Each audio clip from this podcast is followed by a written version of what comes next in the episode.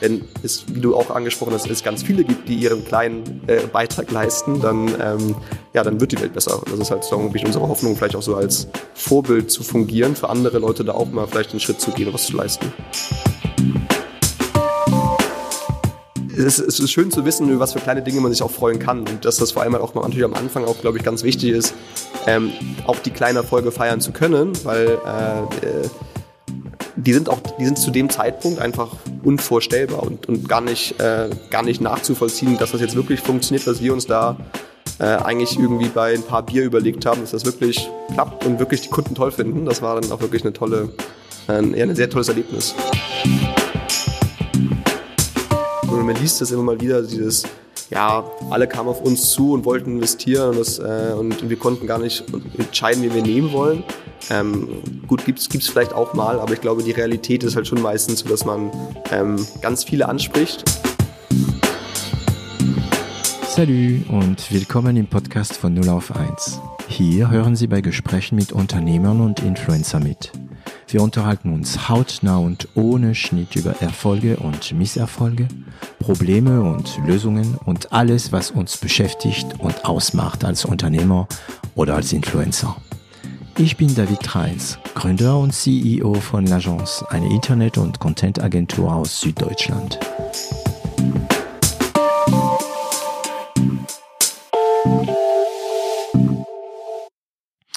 Okay, jetzt geht's los. Ich bin wieder zu Hause, leider.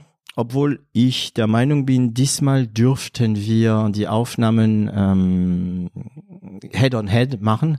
Aber mein Gast, ähm, Kilian Kaminski, ist ein bisschen weit von mir. Der sitzt gerade in Österreich.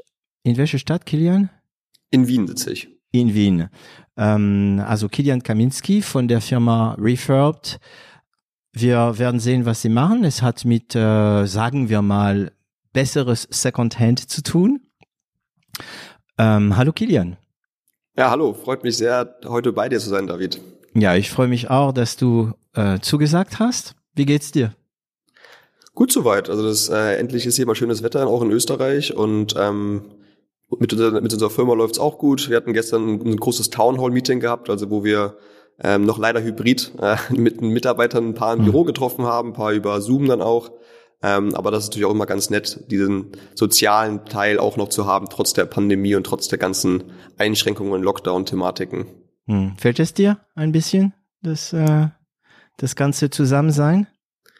Äh, für mich persönlich extrem. Also ich, äh, ich finde, das ist ein wesentlicher Teil den man irgendwie auch in der Firmenkultur braucht, den ich persönlich auch als von, von meinen persönlichen Charakterzügen irgendwie brauche, äh, Menschen ja face to face zu sehen und nicht nur irgendwie über ein, über ein Screen. Ähm, natürlich, ich hätte, ich hätte mich auch sehr gefreut, wenn wir unser Interview persönlich gemacht hätten und ja. es auch nicht irgendwie über ein Zoom, aber vielleicht kommt es dann nochmal irgendwann in der Zukunft dann wieder. Ja, ich habe äh, Freunde, die, ach nee, ich hatte Freunde, die Innsbruck, äh, in Innsbruck gewohnt haben, aber jetzt sind sie wieder zurück nach Deutschland. Äh, aber ja, also ich freue mich. Demnächst kann ich jetzt auch wieder zu meine Gäste gehen, ein bisschen durch die Republik äh, fahren. Das kann ich mit geschäftliche Termine verbinden. Das ist immer ganz schön. Ähm, Kilian, könntest du dich für unsere Zuhörer mal kurz selbst vorstellen? Klar, gern. Ähm, ja, also wie du schon gesagt hast, äh, Kilian ist mein Name. Ich bin ähm, 30 Jahre, werde jetzt bald 31, ähm, komme ursprünglich aus Hamburg in Deutschland ähm, habe danach sehr viel im Ausland gelebt und gearbeitet, habe in Australien mein Musikmanagement gemacht, dann äh, habe ich in Shanghai gelebt und meinen Master gemacht, ähm, in London den beendet und dann meine berufliche Karriere gestartet bei Amazon in München. Amazon. Äh, also schon in dem, mhm. schon in dem E-Commerce-Bereich sozusagen tätig gewesen, ähm, habe da dann äh, relativ lange für den Marktplatz gearbeitet, also die großen Elektronikhändler betreut, die über den Amazon Marktplatz ihre Produkte verkaufen ähm, und dann das Amazon Renewed Programm, also das Refurbish Programm von Amazon mit aufgebaut. Ähm, so kam ich dann auch in die in die Verbindung zu den Refurbish Produkten, äh, wo wir ja tätig sind beruflich. Und ähm, ja, und dann kam irgendwann die die Idee, dass man doch Refurb gründen könnte. Und, Refurb, äh, was?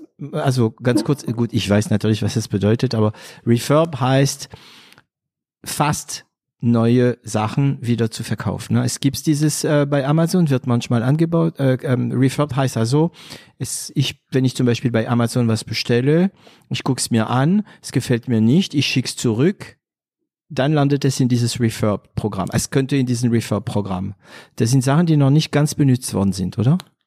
Genau, also grundsätzlich eigentlich sind Refurbished-Produkte eher Produkte, die ähm, wieder vollständig erneuert wurden. Also wir sagen immer, ähm, oder ist auch unser Slogan, wie neu nur besser, weil wir eigentlich sagen, diese Produkte, die ähm, sind vollständig wieder hergestellt worden. Das heißt, wenn jetzt irgendein Teil nicht funktioniert hat, dann wurde das Teil ausgetauscht und wieder repariert ähm, mhm. das ist jetzt auch nicht so, dass es jetzt halt irgendwie einmal nur über, rübergewischt wurde über das Produkt, sondern das ist ein relativ aufwendiger Prozess, dieses Refurbishment. In bis zu 40 Schritten passiert das.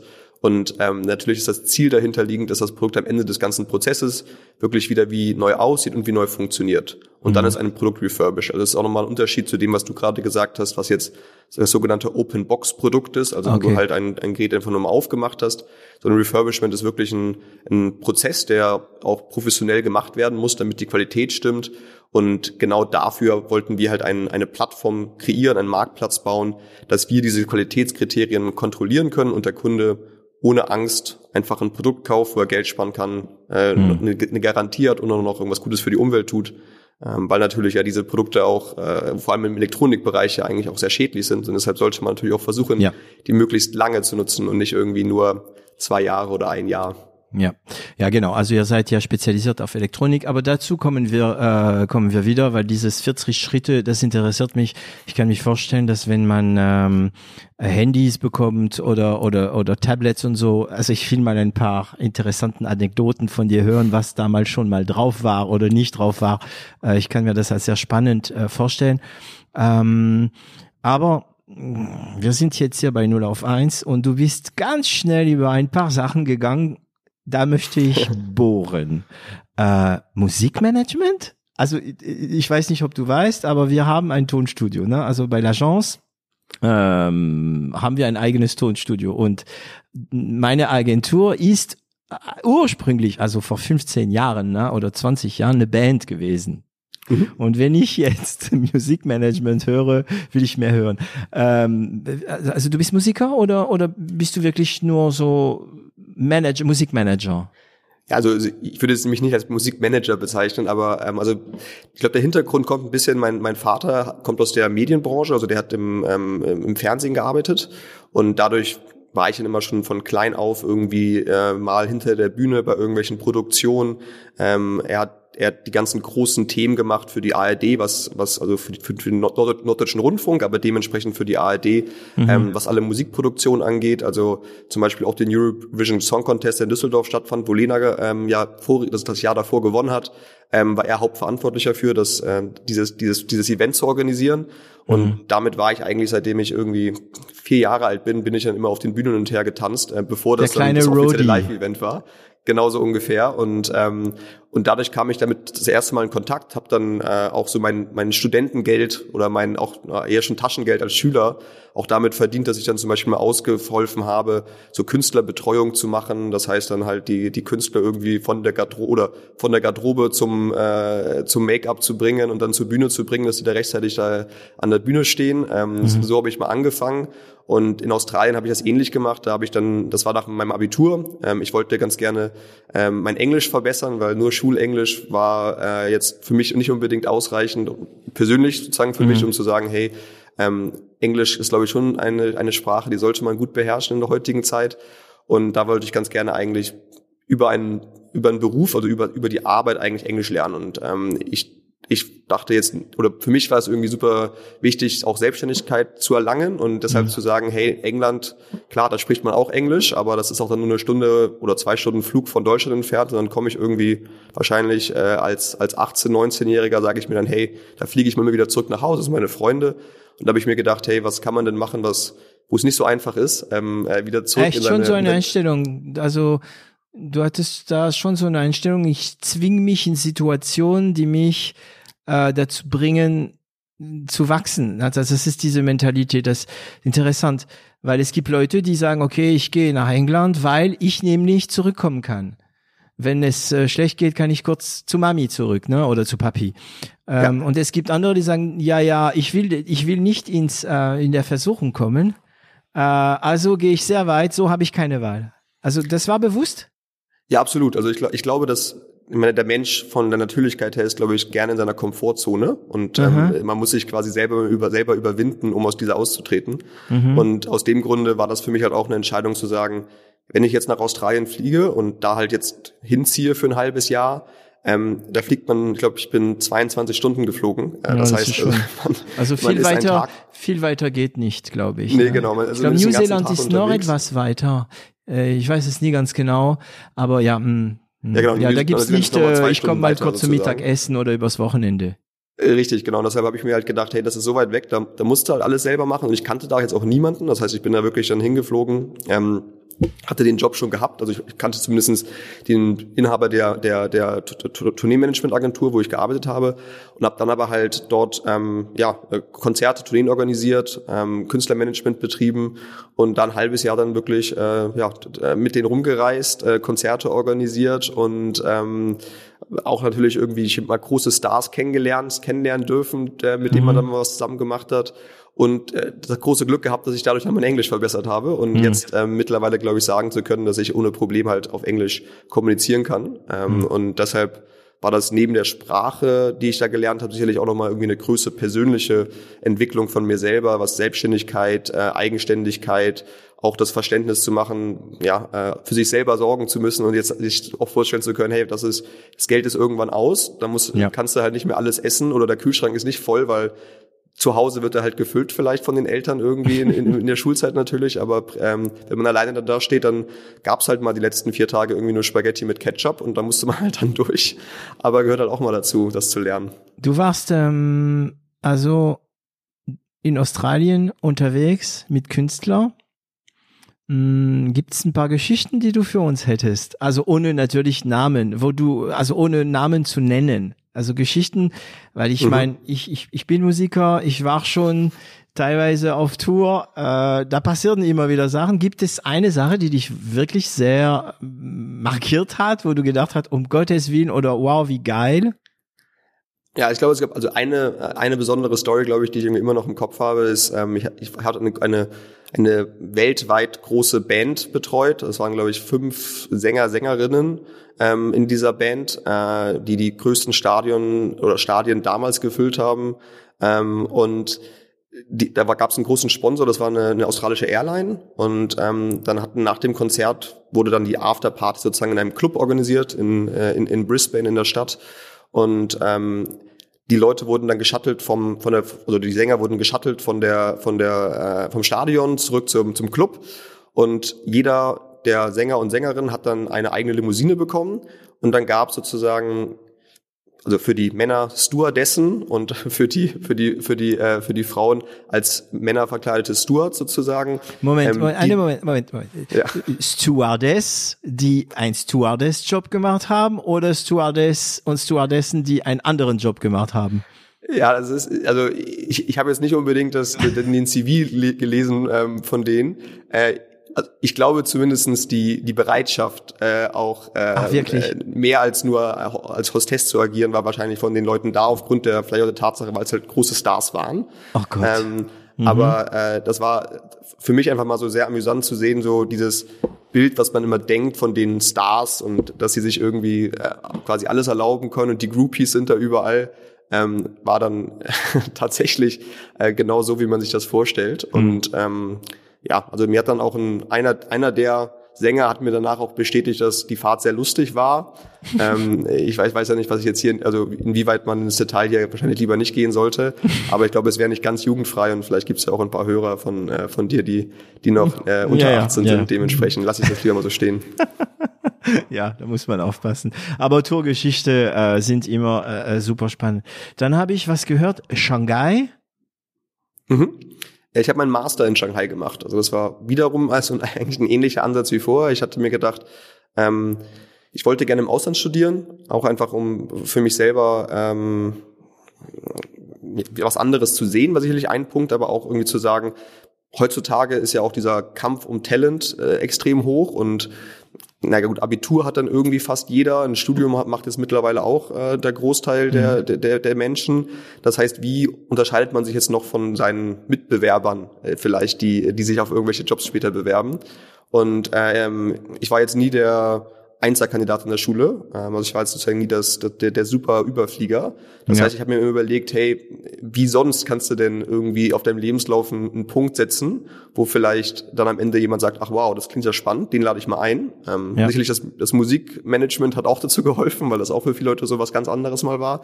Ähm, aber deshalb wollte ich ganz gerne im Ausland studieren und dachte mir halt, hey, ähm, China ist wahnsinnig interessantes Land, einfach auch von der extrem schnellen Entwicklung ähm, als Wirtschaftsmacht. Äh, und ich fand es einfach faszinierend, irgendwie mal die Seite der Welt zu sehen, die man sonst, glaube ich, so gar nicht in, in engen Kontakt hat. Und so ist es dann in Shanghai geworden und war also eine unfassbar faszinierende und coole Zeit und hatte ich ähm, ja sehr viel gelernt und auch sehr viel Spaß. Und wenn ich das ähm, gut verstehe, du warst erstmal in Australien, du hast dein Englisch super verbessert und bist gleich danach, äh, ah nee, du hast erstmal deinen Bachelor machen müssen, ne? Genau, mein Bachelor habe ich in, in, Hamburg gemacht, okay. den habe ich sogar zu Hause gemacht und dann mein Master in Shanghai und in Shanghai und London. Das war sozusagen so in, zwei okay. Städten. Und wie hast du das finanziert? Ich habe das ähm, zum einen über einen äh, Studentenkredit ähm, finanziert, als auch mhm. über ein, ähm, eine Förderung von der Uni. Also man konnte sich quasi auf ein Förderprogramm bewerben, dass ein Teil der, Studenten, der, der Studiengebühr sozusagen reduziert wird. Ähm, und dann den letzten Rest hat mich mein, mein, mein Vater sozusagen einen privaten Kredit nochmal gegeben, ähm, okay. ähm, um mir ein bisschen zu unterstützen, ähm, um das am Ende dann bezahlen zu können, weil das natürlich dann doch auch das im Ausland leben nicht so günstig ist. Ja, ja. Und ähm, ich meine, wie alt warst du da? Äh, 20, nee, in Deutschland ist man ein bisschen älter, wenn man den Master anfängt, so 22 oder? Genau, nach Shanghai. Nach, nach, Shanghai bin ich gegangen, da war ich äh, genau 23 geworden. 23. Und ich meine, das ist schon wieder was, ne? Du, du, du projizierst dich selbst in irgendwelche also exotischen Situationen, sagen wir mal. Also einige machen es so wie du äh, mit Reisen und so weiter. Andere machen das, indem sie sich in ein Flugzeug ähm, hinstellen, um davon dann ganz normal zu springen. Ähm Habe ich auch schon gehört in der Folge von dir, ja. Kenne ich, ja. ähm, ähm, aber das, das finde ich irgendwie, ähm, ist, denkst du, das ist deine Einstellung, dass du dich bewusst keine, also es, okay, nochmal. Es gibt eine Szene in, äh, in einem von meinen Lieblingsfilmen, nämlich Gattaca, ähm, bei dem zwei Brüder immer kämpfen, ähm, wer am weitesten schwimmen wird im Fluss. Und ähm, der Jüngere gewinnt immer. Und er schafft es sogar irgendwann mal auf die andere Seite. Und der ältere Bruder, Bruder, der eigentlich stärker ist und der bessere Schwimmer, fragt ihm, ja, ähm, wie, wie machst du das? Wie, wie hast du denn das schaffen können, damals über den Fluss zu schwimmen, ohne zurückzukommen? Und äh, der Jüngere antwortet, weil ich mir niemals etwas gespart habe für den Rückweg. Äh, natürlich mhm. machen das auch Kamikaze, ne? Also man muss da natürlich die Balance sein, ja. ja genau, äh, man muss die Balance natürlich halten. Aber würdest du sagen, dass, dass es so ist? Du du wirfst dich selbst in eine Situation, wo es keine Möglichkeit zurückgibt. Gut, ich meine, Shanghai ist ja nicht äh, das Ende der Welt und Australien, du warst wahrscheinlich auch nicht im Busch in irgendeine Goldmine, ja. Aber trotzdem, ähm, machst du das bewusst? Hm, also ich, glaube, bei mir ist das äh, nicht jetzt aus dem Hintergrund, weil lustigerweise, obwohl ich jetzt ein, eine Firma gegründet habe äh, und ein Gründer bin, äh, ich bin eigentlich ein sehr risikoaverser Mensch, ähm, was das angeht und bin extrem, habe eine extrem hohe Planungssicherheit, äh, die ich eigentlich immer brauche. Also wenn ich auch reise, dann ähm, da lachen immer meine meine Freunde, wenn ich die Reisen für irgendwie so Gruppenreisen für uns organisiere, weil bei mir alles durchgetaktet, also oder durchgeplant ist, durchgetaktet ist vielleicht ein bisschen übertrieben, aber durchgeplant mhm. ist. Ähm, und äh, da fehlt mir sicherlich auch ein bisschen die Spontanität, die ich gerne hätte, aber irgendwie charakterlich oder von meiner Persönlichkeit her nicht ganz so hinbekomme. Ähm, daher glaube ich nicht, dass ich unbedingt jetzt äh, eine Kamikaze-Aktion mache und irgendwo hingehe und sage, deshalb muss ich da hin. Aber für mich ist das eher, dass ich sage, ich möchte immer gerne neue Dinge kennenlernen. Also die, die, die Normalität oder immer das Gleiche, das ist für mich eigentlich etwas, was ich einfach ähm, keine große Freude dann, da, dazu habe. Mhm. Und wenn man sich überlegen kann, hey, was ist denn immer was ganz anderes? Und damals, als ich irgendwie 18 war, war halt was ganz anderes, mal ans Ende der Welt zu fliegen. Und Freunde von mir haben natürlich auch mal gesagt, hey, ja, ich mache Work and Travel in Australien irgendwie und sammle da Früchte ein oder äh, Kellner da irgendwo. Aber ich wollte halt ganz gerne irgendwie was Richtiges machen und da mal die Kultur leben. Und das kann man halt schlechter in einem Hostel machen, als irgendwie, wenn man in dem richtigen Arbeitsleben auch tätig ist. Ja. Und in Shanghai war das halt für mich ein ähnlicher Faktor. Ich wollte, oder ich fand, war fasziniert damals schon, ich habe auch in meinem Bachelor ähm, schon eine, eine Arbeit geschrieben über Verhandlungskultur in, in, in China und fand das irgendwie, dass das Land super fasziniert mit der Entwicklung, die das Land einfach vor sich nimmt und wollte da gerne irgendwie auch mal leben und das miterleben und habe zum Beispiel auch dort dann neben meinem Studium auch gearbeitet. Also habe da auch dann gearbeitet, um mal zu kennenzulernen, hey, wie, wie ticken denn jetzt sozusagen die Chinesen und, und, was, mhm. und, und wie stimmt das, was man als Stereotypen vielleicht über die sagt oder nicht, ähm, um da halt auch einfach wirklich dann das Land kennenzulernen. Das ist eigentlich immer was, wenn, auch wenn ich jetzt irgendwo hinreise, ich versuche immer wirklich mit den Locals etwas zu machen, lokal essen zu gehen, das alles auszuprobieren, um halt zu verstehen, nicht was die touristische Seite der Medaille ist, sondern halt was wirklich eigentlich das Land selbst ist. Und das ist, glaube ich, etwas, was Deshalb hm. ich immer fasziniert bin an irgendwie neuen Dingen. Das klingt echt ähm, nach einer interessanten Diskrepanz. Und ich, ich werde natürlich nachforschen, ob es in deiner Firma so, so ist. Und ich hätte vielleicht sogar schon der Titel für diese Folge. Ich weiß nicht, ob es dabei bleibt, aber ich habe gerade notiert, mit Plan aus der Komfortzone. ja. Ja, ja, das sicherlich stimmt das in vielen Teilen, ja. Ja, ja. Und ähm, also ich, ich bin kein guter Fallschirmspringer und ich bin so nicht so oft gesprungen, also schon ein paar Mal, also und alleine. Aber ähm, was ich da gelernt habe, ist, du bist aus der Komfortzone, aber alles ist durchgetaktet, alles ist mhm. geplant, nichts wird, also möglichst sehr wenig wird der Zufall äh, hinterlassen. Ne? Ähm, okay, das heißt Master in Shanghai, wahrscheinlich alles auf Englisch. Ja, ich habe ich hab damals ein bisschen Chinesisch auch gelernt, aber jetzt also eher so Basics, also das, die Sprache ist doch durchaus kompliziert, ähm, also die, nicht so einfach zu lernen. Das heißt, ich habe da ein bisschen Basic gelernt, um halt äh, im Restaurant fragen zu können, ist das jetzt Hund oder ist das doch äh, irgendwie Schwein? Mhm. Ähm, oder auch dem Taxifahrer zu sagen, vielleicht wo man langfahren müsste, wenn man irgendwie jetzt nach Hause möchte nach dem, äh, nach dem Feiern oder sowas aber ich ähm, habe jetzt nicht beruflich, ich habe kein ähm, oder kein Chinesisch im, im, Berufsalltag sprechen können. Okay. Und man muss auch klar sagen, also ich, ich kann jetzt noch ein paar Wörter, aber ähm, man verliert das auch sehr schnell, wenn man es halt nicht nutzt. Und ich habe auch danach ja. einfach nicht mehr nutzen können oder nicht mehr ähm, genutzt im Endeffekt. Deshalb ist viel verloren gegangen leider. Ja, und ähm, keine chinesische Freundin gehabt?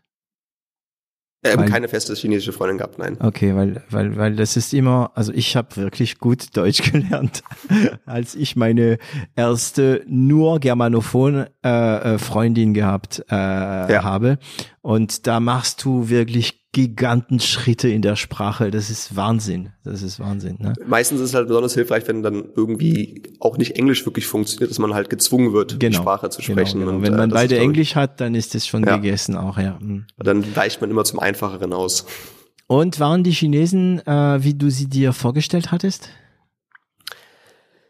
Also ich zum Großteil schon, ja, muss ich sagen. Also auch was vor allem auch irgendwie so Themen angeht wie Gesicht verlieren. Also das ist ja auch etwas, was ganz, ganz äh, schwierig in dieser in der Kultur ist ähm, und wo man auch echt aufpassen muss, wenn man mit mit mit Chinesen kommuniziert.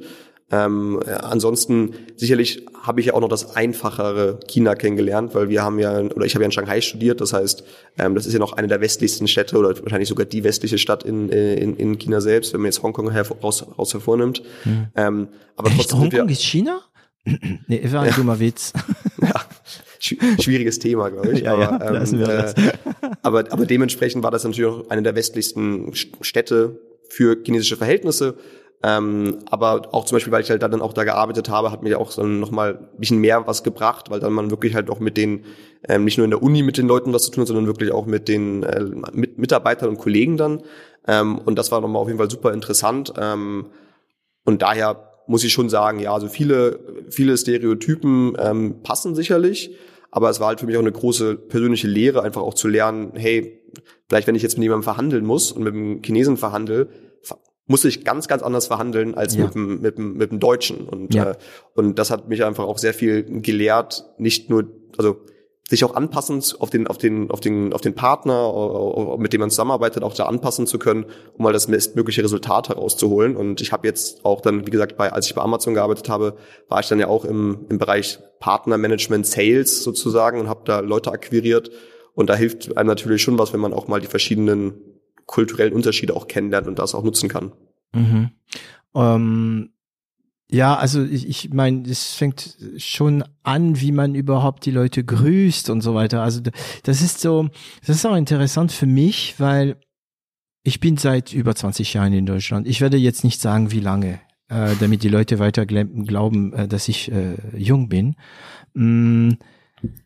Und trotzdem, nach über 20 Jahren, wenn ich nach Frankreich gehe und ich bin mit Franzosen, ähm, ich, also ich würde nicht sagen, ich fühle mich besser, aber ich habe immer das Gefühl, ich funktioniere besser, weil ich einfach die Codes kenne und ich habe sie nicht gelernt. Ich, ich habe sie nie gelernt, die französischen Codes. Ich, ich kenne sie. Ich weiß, wie ich zu einem Mann sprechen soll. Ich, ich weiß, wie ich mit ihm umgehen muss, abhängig davon ab, wer er ist, welche Bezug wir haben, welche äh, Subordination wir, wir haben und so weiter und so weiter. Und es fühlt sich einfach, ja, leider, es fühlt sich einfach besser an. Und ähm, ich, ich frage mich sogar deswegen manchmal, wie wäre dieses Podcast, wenn ich äh, französische ähm, Gesprächspartner hätte. Und das wäre wahrscheinlich ein ganz anderer. Natürlich gibt's hier in 0 auf 1 sehr wahrscheinlich mein Touch, aber wenn ich mit einem deutschen Unternehmer spreche, benehme ich mir total anders. Also ich mache trotzdem meine dummen Witzen, ne?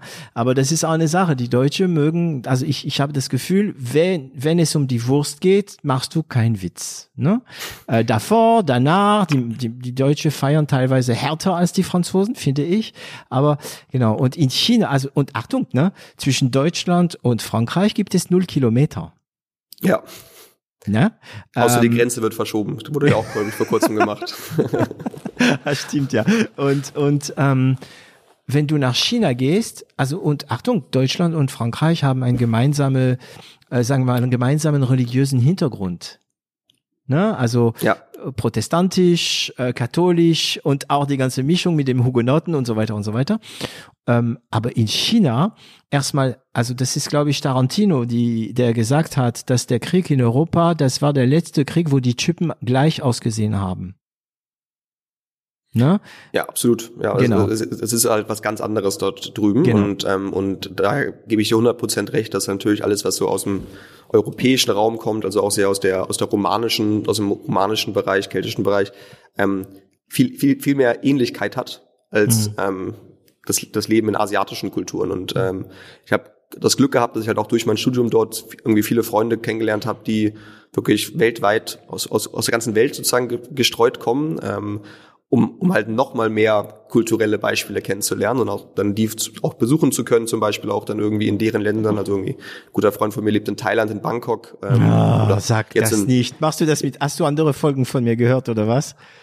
ein paar habe ich gehört, ja. Ja, weil also ich bin also ich hasse deinen Freund. ja, und er ist. Wie ist es bei ihm dann? Bevor ich dich äh, wieder mal unterbrochen habe. Ja, also das zum Beispiel finde ich ganz interessant, also zu sehen, dass ähm, ja auch was die Kultur angeht und zum Beispiel auch das, das Thema der, der Monarchie dort, ähm, dass halt ähm, man wirklich nicht drüber reden kann. Wenn ich dann halt, wenn ich ja Fragen hatte und äh, also Ne, weil wir in Europa können ja theoretisch gesehen pressefreiheitmäßig sollten es zumindest reden können, was auch immer wir wollen. Und ähm, da hat er mir wirklich so gesagt, so psch, psch, nee, nee, nicht drüber reden, das kann ich dir mhm. nicht sagen hier. Nach dem Motto, vielleicht wenn wir ganz alleine irgendwo sicher sind, erzähle ich dir was, aber ansonsten ja. geht das nicht. Wo ich so echt gemerkt habe, wow, das ist ja echt schlimm. Ich meine, also ja. ich werde jetzt, ich werde jetzt ja nichts petzen, so überspitzt gesagt. Ähm, aber das ist einfach dann halt nochmal, wo du denkst, theoretisch gesehen, wie gut haben wir es denn bei uns, ja. dass wir äh, eigentlich sagen können, was wir gerne möchten und nicht dafür, blöd gesagt, im Knast landen. Ja, und wie Martin Menz ähm, in, seine, äh, in seine Folge von 0 auf 1 sagt, äh, das ist der Chef von äh, Relax Days, mh, hm, wir haben es gut, aber wir haben vergessen, wie gut wir es haben. Deswegen äh, kämpfen wir manchmal um Sachen, die wir, also die, die einfach dämlich sind. Ähm, also ich habe das in Thailand erlebt. Ich weiß nicht, ob ich das in eine Folge hier erzählt habe, aber dir habe ich es auf keinen Fall äh, erzählt. Ähm, ich war in Thailand im Kino ein paar Mal und das ist der Hammer, ne? Ähm, du hast erstmal die Werbung, die Werbung und dann geht das Licht aus. Es fängt ein Film an, also ein Kurzfilm und alle stehen auf. Ähm, und du stehst natürlich als Europäer auf, ne? Du, du, du weißt ja, sozialer Druck, die anderen stehen auf, du stehst auf und du, du stehst dann auf und sagst, äh, was ist jetzt los hier? Und da kommt ein Film, ein Kurzfilm über, ähm, über den König. Und dann stehst du da, zeigst du dann Respekt und äh, danach setzt du dich hin und dann geht der Film los. Und das war für mich, also ich liebe Kulturschocks und das war definitiv ein Kulturschock. Aber in China ja. kann ich mir vorstellen, dass du da einige Kulturschock, weil da warst du in Alien, oder? Also absolut, also das, das, das war wirklich ähm, was ganz anderes. Das kann man mit nichts vergleichen. Also ich muss sagen, persönlich konnte ich das auch mit nichts vergleichen, was ich, was ich vorher erlebt habe. Das war wirklich was ganz anderes und ähm, ja, also ich hatte auch ein, ich hatte also ein, ein klassisches Beispiel, auch was ich vorhin kurz erwähnt habe, mit diesem Gesicht verlieren. Vielleicht, wenn ich noch irgendwas kurz erzählen soll, was ganz Interessantes. Ähm, ich war ein Freund von mir, der ist Italiener und ähm, der sprach aber fließend Chinesisch sogar schon. Und ähm, wir waren durch, durch die Stadt gelaufen und er hatte eine Frage nach einer, einer Richtung, also wo ist zum Beispiel denn der Supermarkt als Beispiel mhm. und hat da quasi zwei äh, Chinesen angesprochen, die uns entgegenkamen und so gesagt ähm, auf Chinesisch gefragt, wo ist der Supermarkt? Und daraufhin haben dann die Chinesen sind so gesagt so nein nein nein, haben nur gewunken, nein nein nein und so weitergegangen und dann sind die nach drei vier Metern haben sich umgedreht und gemerkt, der hat ja Chinesisch gesprochen. Also nach dem Motto, die haben uns eigentlich nur gesehen, dachten mm. nur, das sind Westler, die mm. können kein Chinesisch, ich kann kein Englisch, ich laufe mal weiter und winke. Ja, ja. Prophylaktisch äh, Nein sagen, ja. Mm. Genau, prophylaktisch Nein sagen. Und dann sind sie, ähm, sind sie zurückgekommen, haben dann, da hat er gefragt und wollten sie uns, uns erklären, ähm, haben uns dann in eine Richtung gezeigt, also haben irgendwie überlegt, zusammen kurz gesprochen in eine Richtung gezeigt. Dann sind wir in die Richtung gelaufen, irgendwie mm. 10 Minuten, 15 Minuten, 20 Minuten, es kam kein Supermarkt. Und dann hatten dann das Beispiel gelernt, sie möchten ja nicht ihr Gesicht verlieren. Das heißt, sie wollen lieber nicht sagen, sie wissen hm. es nicht, ja. als dass sie lieber irgendwas zeigen und wissen, jetzt bin ich weg, den sehe ich nie wieder, tschüss. Ja, und, genau. Äh, und das war dann auch ein ganz interessantes ähm, Erlebnis auf jeden Fall mal, was so, das mich dargestellt hat, hey, das sind so wirklich so diese Kultureigenschaften und das lernt man auch mal ähm, am eigenen Leib sozusagen dann kennen. Ja, ja, und das ist äh, weder besser noch schlechter als bei uns. Ne? Ich, äh, ich als, äh, ich habe jetzt der, der zwei Staatsangehörigkeit, ich weiß es ganz genau und ich kann auch genau definieren, ähm, was machen die Deutsche viel besser, welche sagen wir mal, Kulturzüge oder Codes sind in Deutschland tausendmal besser und aber auch welche in Frankreich besser sind. Ne? Äh, sogar in meinem Teller gibt es Sachen, die ich aus Deutschland besser finde. Ja. meine französischen Freunde hören diesen Podcast nicht. Äh, von daher darf ich sowas sagen. Okay. Und dann ähm, hast du, also ich meine, wenn ich das gut verstanden habe, ähm, du kommst schon aus einem Unternehmerfamilie. Ähm, nein, nein, nein, überhaupt nein. nicht gesagt. Also ähm, mein, mein Vater war Angestellter, also der war ah, sogar ah, okay. bei, beim öffentlichen rechtlichen Fernsehen, das heißt, er war theoretisch gesehen sogar Stimmt. Beamter. Ihm hat die ähm, ARD nicht gehört, ja. Hm. Genau, ähm, äh, wie man es nimmt, ob man jetzt leider nicht sagt, bei der aktuellen Diskussion über die äh, ja. über die äh, Grundgebühr da, ähm, weiß ich nicht genau, aber ähm, nein, also gar nicht. Also bei mir aus meiner Familie waren immer alle im Angestelltenverhältnis. Mhm. Das heißt, ähm, das war äh, ich bin sozusagen der Erste, der sich jetzt damit mal beschäftigt hat. Okay, aber wie kommt also der Sohn eines Beamten, der auch eine sehr gute Lebenslauf ge gehabt hat, ne, mit äh, Studium, ähm, also erstmal ähm, Australien, dann dann Bachelor, alleine gemacht auch noch, hast du gemeint, ne? Das mhm. ist ja auch ein Charakterzeichen, wenn ich sehe, dass jemand da irgendwas allein studiert hat, denke ich, aha. Ähm, dann irgendwie nach Shanghai geht, gutes Lebenslauf, dann hast du bei Amazon gearbeitet. Ich meine, warum hast du nicht einfach weiter an deinen Lebenslauf, wie viele es machen, ne? Und dann Management und und Top-Management vielleicht und bist du Unternehmer geworden. Also es passt irgendwie nicht. Und vor allem, ah, die Komfortzone. Moment, ich lasse dich antworten. ja, also genau, grundprinzipiell ist ehrlich gesagt, ähm, das äh, frage ich mich auch immer mal wieder, äh, weil ähm, natürlich, ich glaube, ich glaube, glaub, natürlich, wenn man sich irgendwie das, ähm, das, das Risikoprofil eines Gründers anguckt, sind die meisten Gründer, glaube ich, sehr risikobereit und ähm, mhm. sind, sind sehr, sehr darauf auch ausgelegt zu sagen, hey, komm, ich springe jetzt mal ins kalte Wasser und äh, theoretisch gesehen das amerikanische System ne, fails halt zehnmal und beim elften Mal klappt's oder sowas, was jetzt in Europa natürlich auch nicht so angesehen ist, äh, wenn man das gesellschaftlich betrachtet. Ähm, und für mich war das eigentlich natürlich jetzt ein, ein komplett verrückt, wenn man das so, so, sagt, die Überlegung zu sagen, ich habe einen super Job, ich verdiene gutes Geld, ähm, habe, wie gesagt, bei Amazon auch irgendwie, glaube ich, einen, einen, sehr guten Job schon gemacht, auch einen sehr guten Track Record, was jetzt bedeuten würde, ich hätte perfekte Aufstiegschancen, hatte auch die Option, immer mich weiterzuentwickeln. Ähm, und das jetzt alles aufzugeben für dann mal schauen, ob es klappt, so äh, überspitzt gesagt. Ähm, ja. und, und da dann ins kalte Wasser zu springen. Und ähm, ja, äh, ich glaube, warum am Ende des Tages ich es gemacht habe, war einfach, weil ich für diese Idee gebrannt habe. Das, ich glaube einfach, das war einfach notwendig. Das, also ein Mix aus verschiedenen Dingen. Ich, ich hatte bei Amazon ja dieses Refurbish-Programm aufgebaut, betreut. Da war Frustration, weil es Amazon nicht so machen wollte, ähm, dass es erfolgreich wird.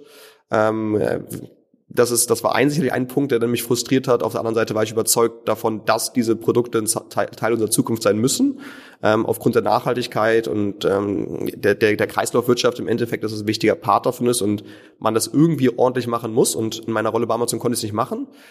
Und der dritte Punkt war sicherlich auch, dass ähm, ich mit meinem Mitgründer, ähm, den, den Peter, ähm, den ich, ähm, mit dem ich gemeinsam in Shanghai studiert habe, also den habe ich in Shanghai kennengelernt. Mhm. Ähm, und er ist, er ist quasi Österreicher und wir waren im Freundeskreis in, in Shanghai, haben uns angefreundet, waren im Freundeskreis und waren auch dann in der Zeit nach Amazon ähm, äh, immer wieder mal, haben uns einmal im Jahr mit so einem Freundeskreis aus fast die ganze Welt mal getroffen an irgendeinem Ort und haben da quasi irgendwie einmal uns einmal im Jahr so eine Reunion gemacht. Ähm, und das heißt, mit Peter war ich immer wieder in Kontakt und er war bei McKinsey.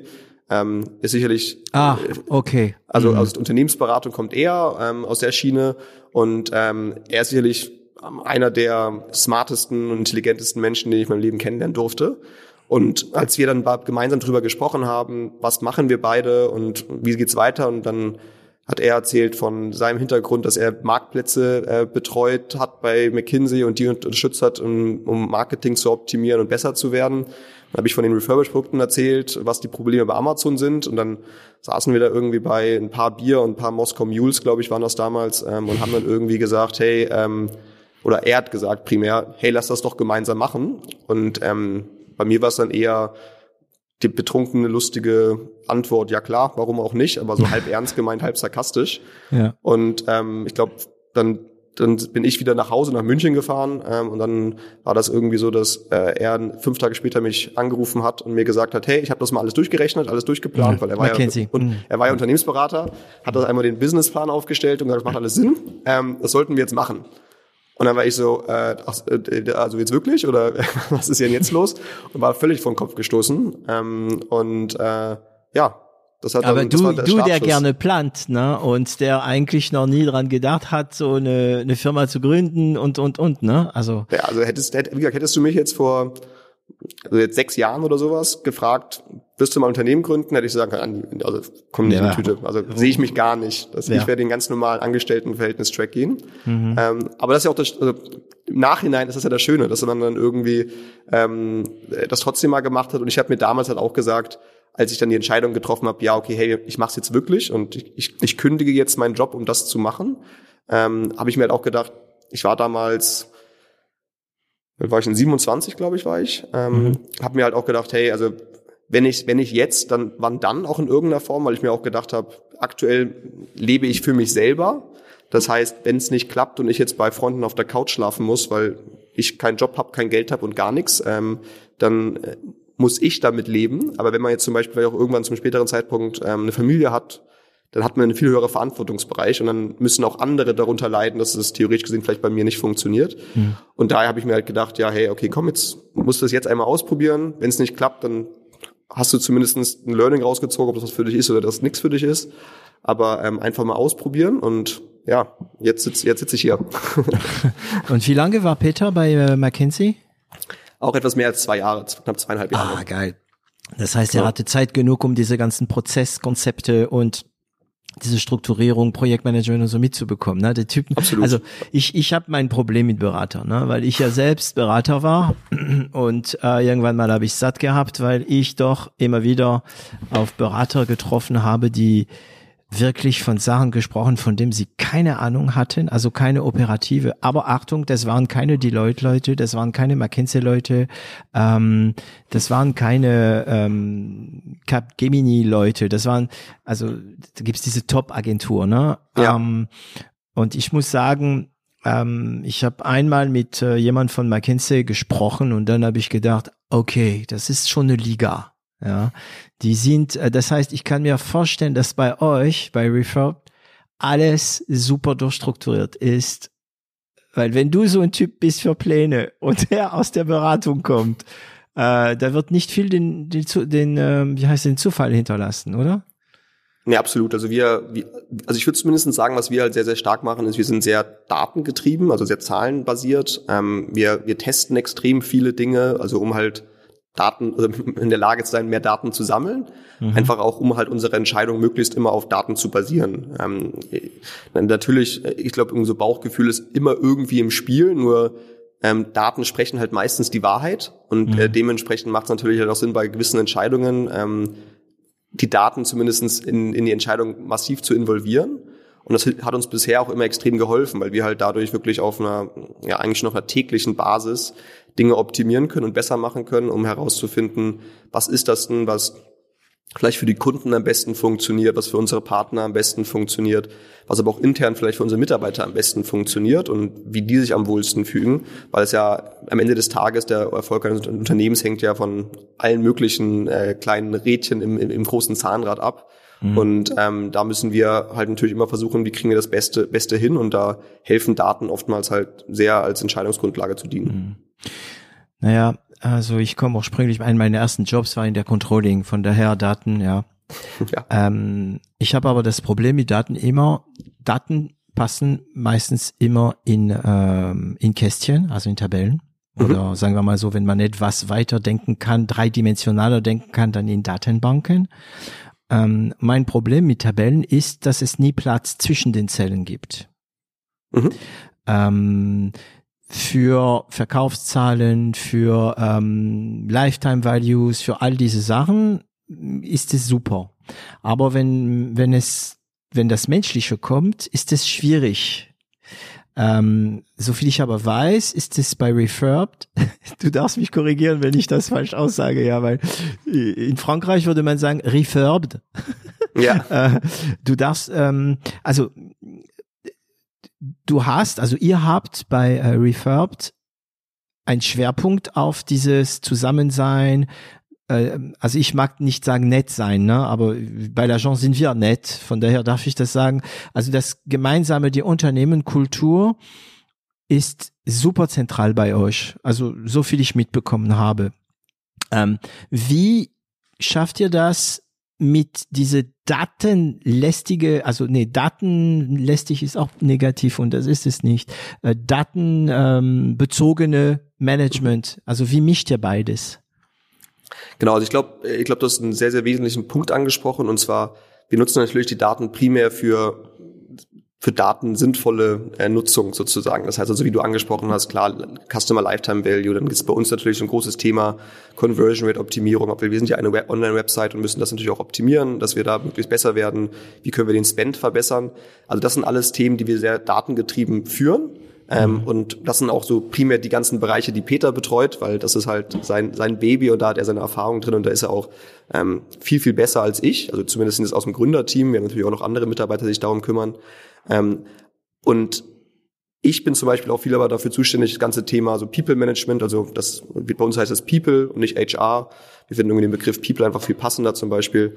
Ähm, äh, das ganze Thema Events, so Community, darum, darum zu unterstützen und ähm, diesen menschlichen Aspekt nämlich genau dazu haben, weil das halt natürlich ein, ein extrem wichtiger Punkt ist und ähm, für uns als Firma ist das auch ein extrem entscheidender Faktor, dieses also wir, wir nennen es immer Refurb Family, weil wir auch davon überzeugt sind halt, dass wir, dass wir auch äh, eine Community schaffen möchten bei uns intern, wo man halt sich um die anderen kümmert, also wo man sich halt irgendwie sagt, es ist We Care, also uns ist wichtig einfach auch, wie es dem anderen geht und dass sich jeder halt, jeder willkommen fühlt und ähm, dass man halt in irgendeiner Form vielleicht auch mehr ist als nur ein Kollege, sondern dass halt auch vielleicht ähm, zum Teil auch sich Freundschaften daraus entwickeln. Da gibt es auch schon extrem viele gute Beispiele dafür. Ähm, und das ist, glaube ich, alles auch ein wesentlicher Faktor, weil wenn man nur für das Geld zur Arbeit geht, dann hat man halt oftmals nicht die große Motivation, ähm, mhm. äh, zumindest langfristig irgendwie auch seinen Beitrag zu leisten. Und natürlich haben wir den Vorteil sicherlich auf Grund unseres Geschäftsmodells, dass es einfach einen, einen sehr positiven ähm, Effekt auslöst, also einen sehr großen, einen guten Purpose hat.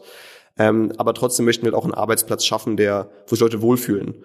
Und da ist das Menschliche, wie du es gesagt hast, absolut key, weil man mhm. kann nicht ähm, irgendwie die, das persönliche Empfinden von einer Person eine Zahl packen, sondern das ist halt, ähm, hat halt ganz andere psychologischen oder privaten ähm, Hintergründe, die man auch beachten muss, um halt auch dann dieser Person eine Wertschätzung gegenüber zu sagen oder halt auch mal vielleicht eine schlechte Zahl erklären zu können, weil ja. es vielleicht private Probleme gibt oder eine Krankheit oder was auch immer, weil weiß ich nicht, wenn jetzt äh, vielleicht von jemandem äh, im Krankenhaus liegt mit schwerer Krankheit oder es auch während Corona gegebenenfalls irgendwie ein Familienangehöriger auf der Intensivstation liegt, kann man jetzt nicht sagen, deine Zahl ist aber schlecht. Weil, ja, ja gut, klar, wie soll denn die Person sich auf die Arbeit konzentrieren, wenn man so einen persönlichen Fall hat? Und das ist halt auch für uns ganz, ganz wichtig, genau diese Komponente auch ähm, ganz explizit zu betrachten und zu betreuen. Und wir haben halt auch ein sehr großes People-Team, also ein Team, was sich um das ganze interne Management unserer Mitarbeiter kümmert, ähm, um da auch nah an den Mitarbeitern dran zu sein und auch eine vertrauenswürdige Atmosphäre zu schaffen, damit man halt auch Dinge ansprechen kann. Ja, das ist interessant. Ich habe, ähm, also ich, ich muss aufpassen jetzt, was ich erzähle und wie ich es erzähle, weil ähm, ich darf niemanden nennen.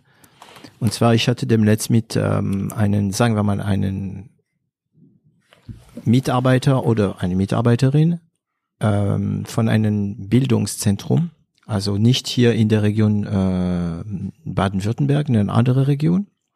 Ähm, und diese Person hat natürlich einen viel geringeren Umsatz gehabt seit der Anfang von Corona und äh, war in ihre ähm, Personalgespräch, also Mitarbeitergespräch mit äh, seinem oder ihrem Chef oder Chefin ich versuche die Spuren zu verwischen. Ja. Und ähm, diese, also die, der Chef oder die Chefin hat gesagt, ja, ähm, die Zahlen sind nicht gut und so weiter und so weiter. Und die Person hat gesagt, naja, die sind sehr gut, weil äh, wir haben jetzt Corona und verglichen mit anderen Firmen sind wir da und da und da.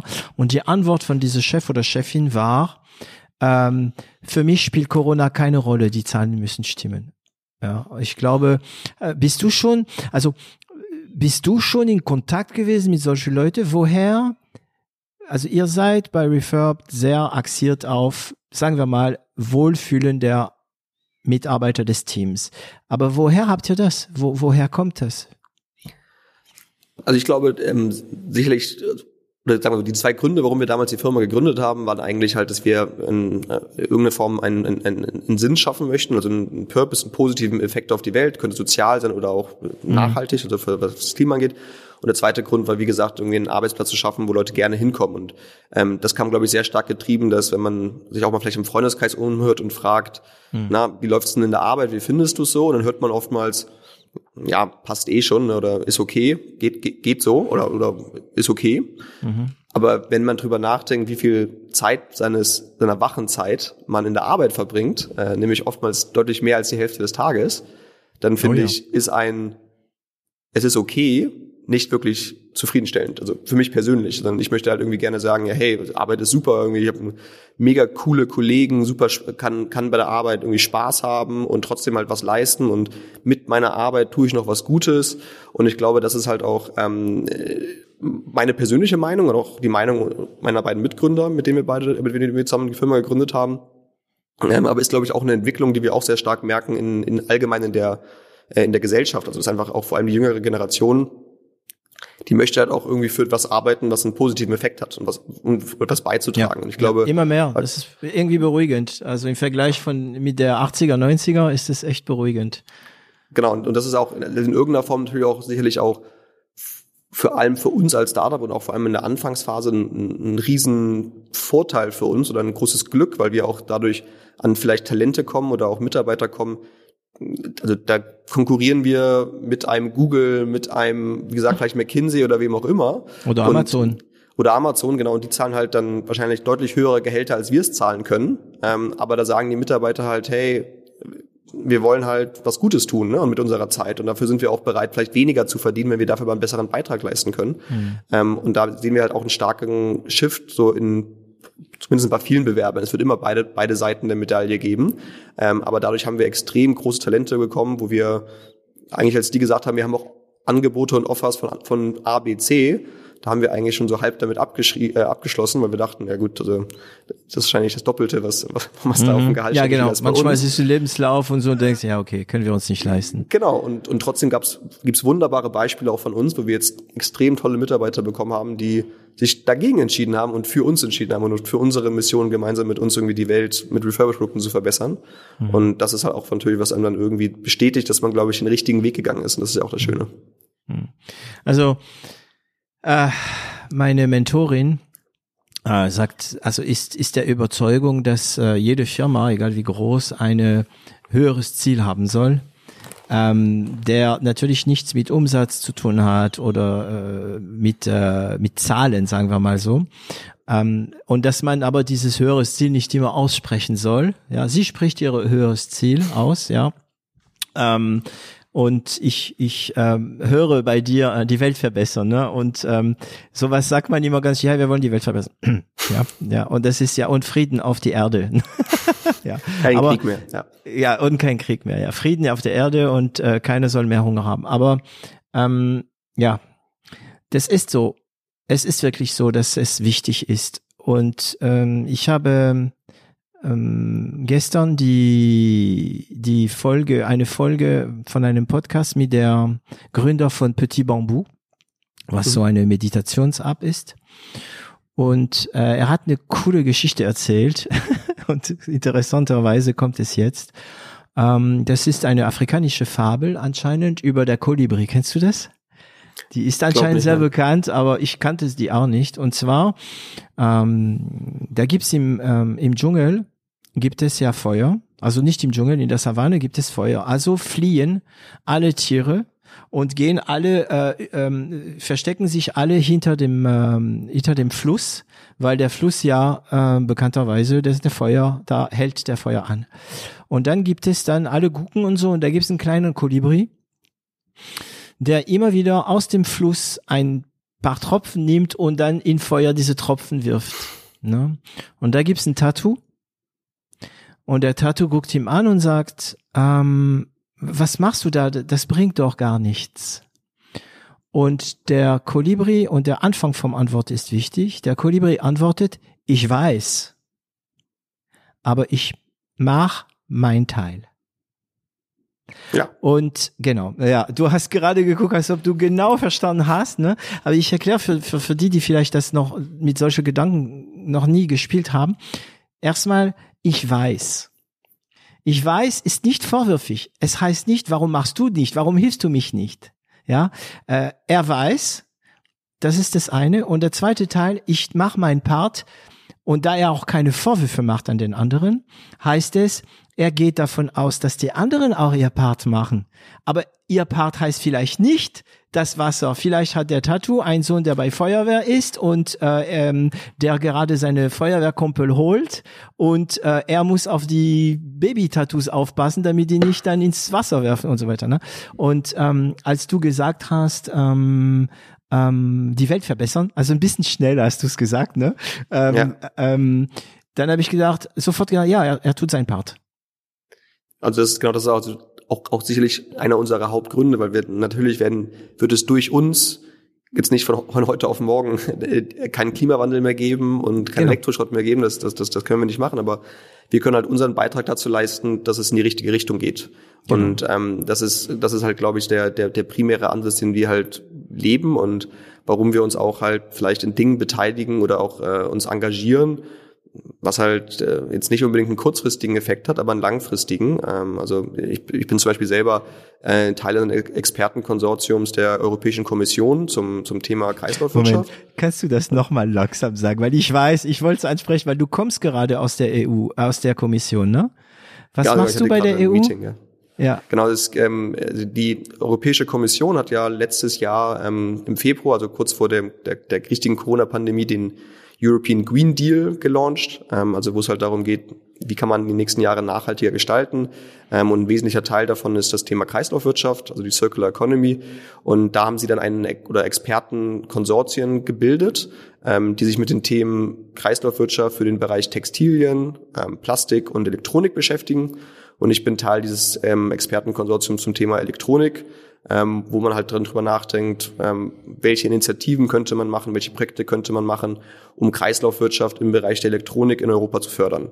Mhm. Ähm, und äh, ich wurde angesprochen, ob ich da mitmachen möchte. Ähm, war, war, war total begeistert, habe natürlich auch vorher schon mal ab und zu mal was mit, äh, mit auf der europäischen Ebene ähm, äh, mal Kontakte gehabt ähm, über, über das Netzwerk vielleicht auch und habe dann aber auch, auch überlegt, das kostet natürlich auch sehr viel Energie, Kraft und äh, auch Einsatz, also sowohl Zeitinvest natürlich, was auch sehr wichtig ist, aber äh, auch gegebenenfalls zusätzliche Aufwände beim Projekt mit zu begleiten, vielleicht auch irgendwas innerhalb von unserer Firma als Support umzusetzen äh, und habe dann sehr lange mitgespielt, weil es ist ja leider so, dass Politik oftmals sehr langwierig ist. Also das heißt, mhm. bis jetzt was äh, eine Idee genannt wird, bis dann das, das Dokument ausgearbeitet wird, bis es dann irgendwann mal vorgestellt wird und so weiter, dann gehen, da vergehen ja eher Jahrzehnte wahrscheinlich als Jahre äh, im Durchschnitt. Mhm. Und das war natürlich auch für mich eine kurz, große Überlegung zu sagen, macht das denn Sinn? Und dann habe ich aber auch dann halt wiederum, wie jetzt die vielleicht die Kolibri-Story gesagt und gesagt, ja, hey, also wenn ich jetzt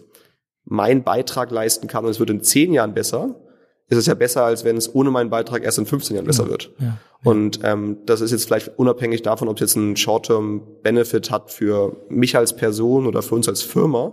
Aber das ist halt dann eher gedacht aus der Perspektive, also wenn ich schon die Chance habe, in so einem, in so einem Plenum, in so einer, in so einer Gruppe ähm, meine Ideen und meine, meinen Beitrag leisten zu können, dann möchte ich noch nutzen. Weil wenn ich es nicht mache, dann hat man auf der anderen Seite wahrscheinlich wieder irgendwie einen großen Konzern sitzen, der für ein paar Millionen Lobbyisten da irgendwie hinsetzt und das dann wieder in die Richtung, ah, lineare Economy ist doch viel besser, wozu braucht man Kreislauf? Das ist ja auch, diese runde Ding macht gar keinen Sinn. Mhm. Ähm, und, äh, und deshalb bin ich da Teil von. Ähm, aber wie gesagt, auch, auch zu dem, zu dem, was wir vorher besprochen haben, ähm, ist halt mein kleiner Beitrag oder unser kleiner Beitrag, aber wenn es, wie du auch angesprochen hast, es ganz viele gibt, die ihren kleinen äh, Beitrag leisten, dann ähm, ja, dann wird die Welt besser. Und das ist halt so ein unsere Hoffnung, vielleicht auch so als Vorbild zu fungieren, ja. für andere Leute da auch mal vielleicht einen Schritt zu gehen und was zu leisten. Ja, und die Tatsache auch finde ich, dass ähm, es gibt Leute, die kämpfen äh, für Tiere, andere für Kinder, andere für eine bessere Welt, äh, sagen wir mal äh, äh ökologisch. Ähm, und dass ein Kampf, und das vergessen, glaube ich, einige auch manchmal, dass ein bestimmter Kampf ehrenhaft ist, macht die andere Kämpfe nicht unehrenhaft. Ne? Also das ist wie wenn so ähm, jemand, der Tierschützer ist, hört sich wahrscheinlich sehr oft, ja, warum kümmerst du dich nicht lieber um Menschen? Ja. ja. Und die Antwort sollte sagen, ich weiß, aber ich mache meinen Teil. genau. Und irgendwie geil, der Spruch. Und man braucht es ja auch überall. Also es sollte ja auch in allen Seiten passieren. Und also wir, wir zum Beispiel machen jetzt auch nie irgendjemandem Vorwurf, warum macht ihr denn nichts, so überspitzt ja, gesagt. Eben. Sondern ähm, wir wissen, was wir machen können und wir haben großen Fokus darauf, was wir machen, äh, was wir machen. Und deshalb ist das auch das, der Hintergrund dahinter am Ende des Tages, zu sagen, wenn wir das Beste, was wir machen können, leisten, dann mhm. also mehr, mehr, mehr in Anführungsstrichen können wir nicht tun. Und das machen mhm. wir auf einer täglichen Art und Weise und immer auch in der Optimierung zu gucken, hey, wo können wir noch was besser machen, wo können wir noch irgendwie einen besseren Beitrag leisten. Mhm. Äh, und das ist auch wirklich Teil unserer Firmenphilosophie, die wir auch haben. Okay, also kommen wir zurück zu äh, Risiko und Shanghai und so weiter. Ähm, ihr seid super durchorganisiert, das haben wir besprochen, aber damals, als du noch gut gesessen hast bei Amazon und als Peter kam mit seinem Plan, waren das alles nur Vermutungen. Okay, aber mhm. trotz, also Vermutungen von einem McKinsey-Typ, von daher gut, da kann aber trotzdem, ähm, ähm, wie habt ihr jetzt dann angefangen? Das heißt, du hast gekündigt mhm. oder hast du parallel angefangen mit? Nein, ich habe äh, gekündigt, also habe bei Amazon wirklich gekündigt. Ähm, und wie wir angefangen haben, war eigentlich wirklich dann relativ schnell. Also wir haben ähm, innerhalb kürzester Zeit, glaube drei Wochen haben wir dann drei Wochen haben wir zwischen der Firmengründung und dann der ersten Website, die wir dann gelauncht haben, gebraucht. Ähm, das ganz minimalistisch gemacht mit so einem klassischen Baukastenprinzip, weil zu dem Zeitpunkt waren wir auch nur zu zweit. Das heißt, wir haben dann unseren dritten Mitgründer, der sozusagen unser CTO ist, ähm, in dem, also in, über den Zeitraum dann gesucht, ähm, weil natürlich das fehlte bei uns sozusagen noch. Wir hatten irgendwie das, das Marktwissen, irgendwie die Supply-Seite. Wir hatten mit Peter das Demand-Thema, aber es fehlte noch das Technische, weil was mhm. natürlich für, ein, für eine Online-Plattform durchaus relevant ist, um erfolgreich zu sein langfristig. Ähm, aber haben einfach gedacht, hey, wir wollen es einfach schnellstmöglich ausprobieren. Das heißt, wir basteln jetzt einfach mal irgendeine einfache Plattform, packen da mal so ein paar Produkte drauf und gucken einfach mal, wie reagiert der Kunde. Und das war dann halt tatsächlich Peter und ich. Wir, ja, also logischerweise, wir hatten ja keine Mitarbeiter, das, man fängt ja erstmal äh, alleine an als Gründerteam. Und dann haben wir halt von Produktlistung, äh, äh, Partner gesucht, ähm, bis hin dann auch zu Marketingmaßnahmen geschaltet, äh, alles selber gemacht und abends dann irgendwie, als wir um 20 Uhr, 21 Uhr dann vielleicht fertig waren, haben wir immer noch gesagt, um 20 Uhr sollten wir mal versuchen, alle Kunden, die was gekauft haben, was dann am Anfang natürlich vielleicht mal drei waren oder mal fünf waren und es geht ja irgendwann erst los, angerufen und haben halt den Kunden gefragt, hallo lieber Kunde, du hast bei uns was gekauft. Ähm, wie war's denn? Was fandest du gut? Was wow, fandest du schlecht? Geil, das äh, ist erzähl ähm, mal, mm, erzähl mal, was was wir besser machen können. Und das war dann echt faszinierend, weil wir ähm, ja selber wirklich jeden Kunden, an, also wir haben wirklich jeden Kunden angerufen, der bei uns was gekauft hat. Und haben das haben wir sicherlich für die ersten 200, 300 Kunden gemacht. Und also es war jeden Tag so ein so ein, äh, ein Teil unseres Abends war damit mhm. verbunden, dass wir mit unseren Kunden sprechen, um zu fragen, was wir verbessern können, damit wir halt gar nicht irgendwie das perfekte planen und dann erfahren, das ist gar nicht perfekt, sondern eigentlich halt was schlecht, in Anführungsstrichen schlechtes oder nicht so professionelles hinstellen und zu sagen, hey, was ist denn überhaupt wichtig? Also was sollten wir denn verbessern? Ähm, weil dann fokussiert man sich gewisserweise lieber auf gewisse Dinge, die super wichtig sind und die perfekt zu machen. Und dafür kann man andere vernachlässigen und dann auch natürlich seine Ressourcen besser einteilen. Das war, das ist halt allgemein, glaube ich, ein, ein, ein sehr wichtiger Part für den Start von uns gewesen, aber halt auch immer noch ein ganz, ganz wesentlicher Faktor. Also wie gesagt, das Experimentieren, was ich glaube ich auch am Anfang mal erwähnt habe.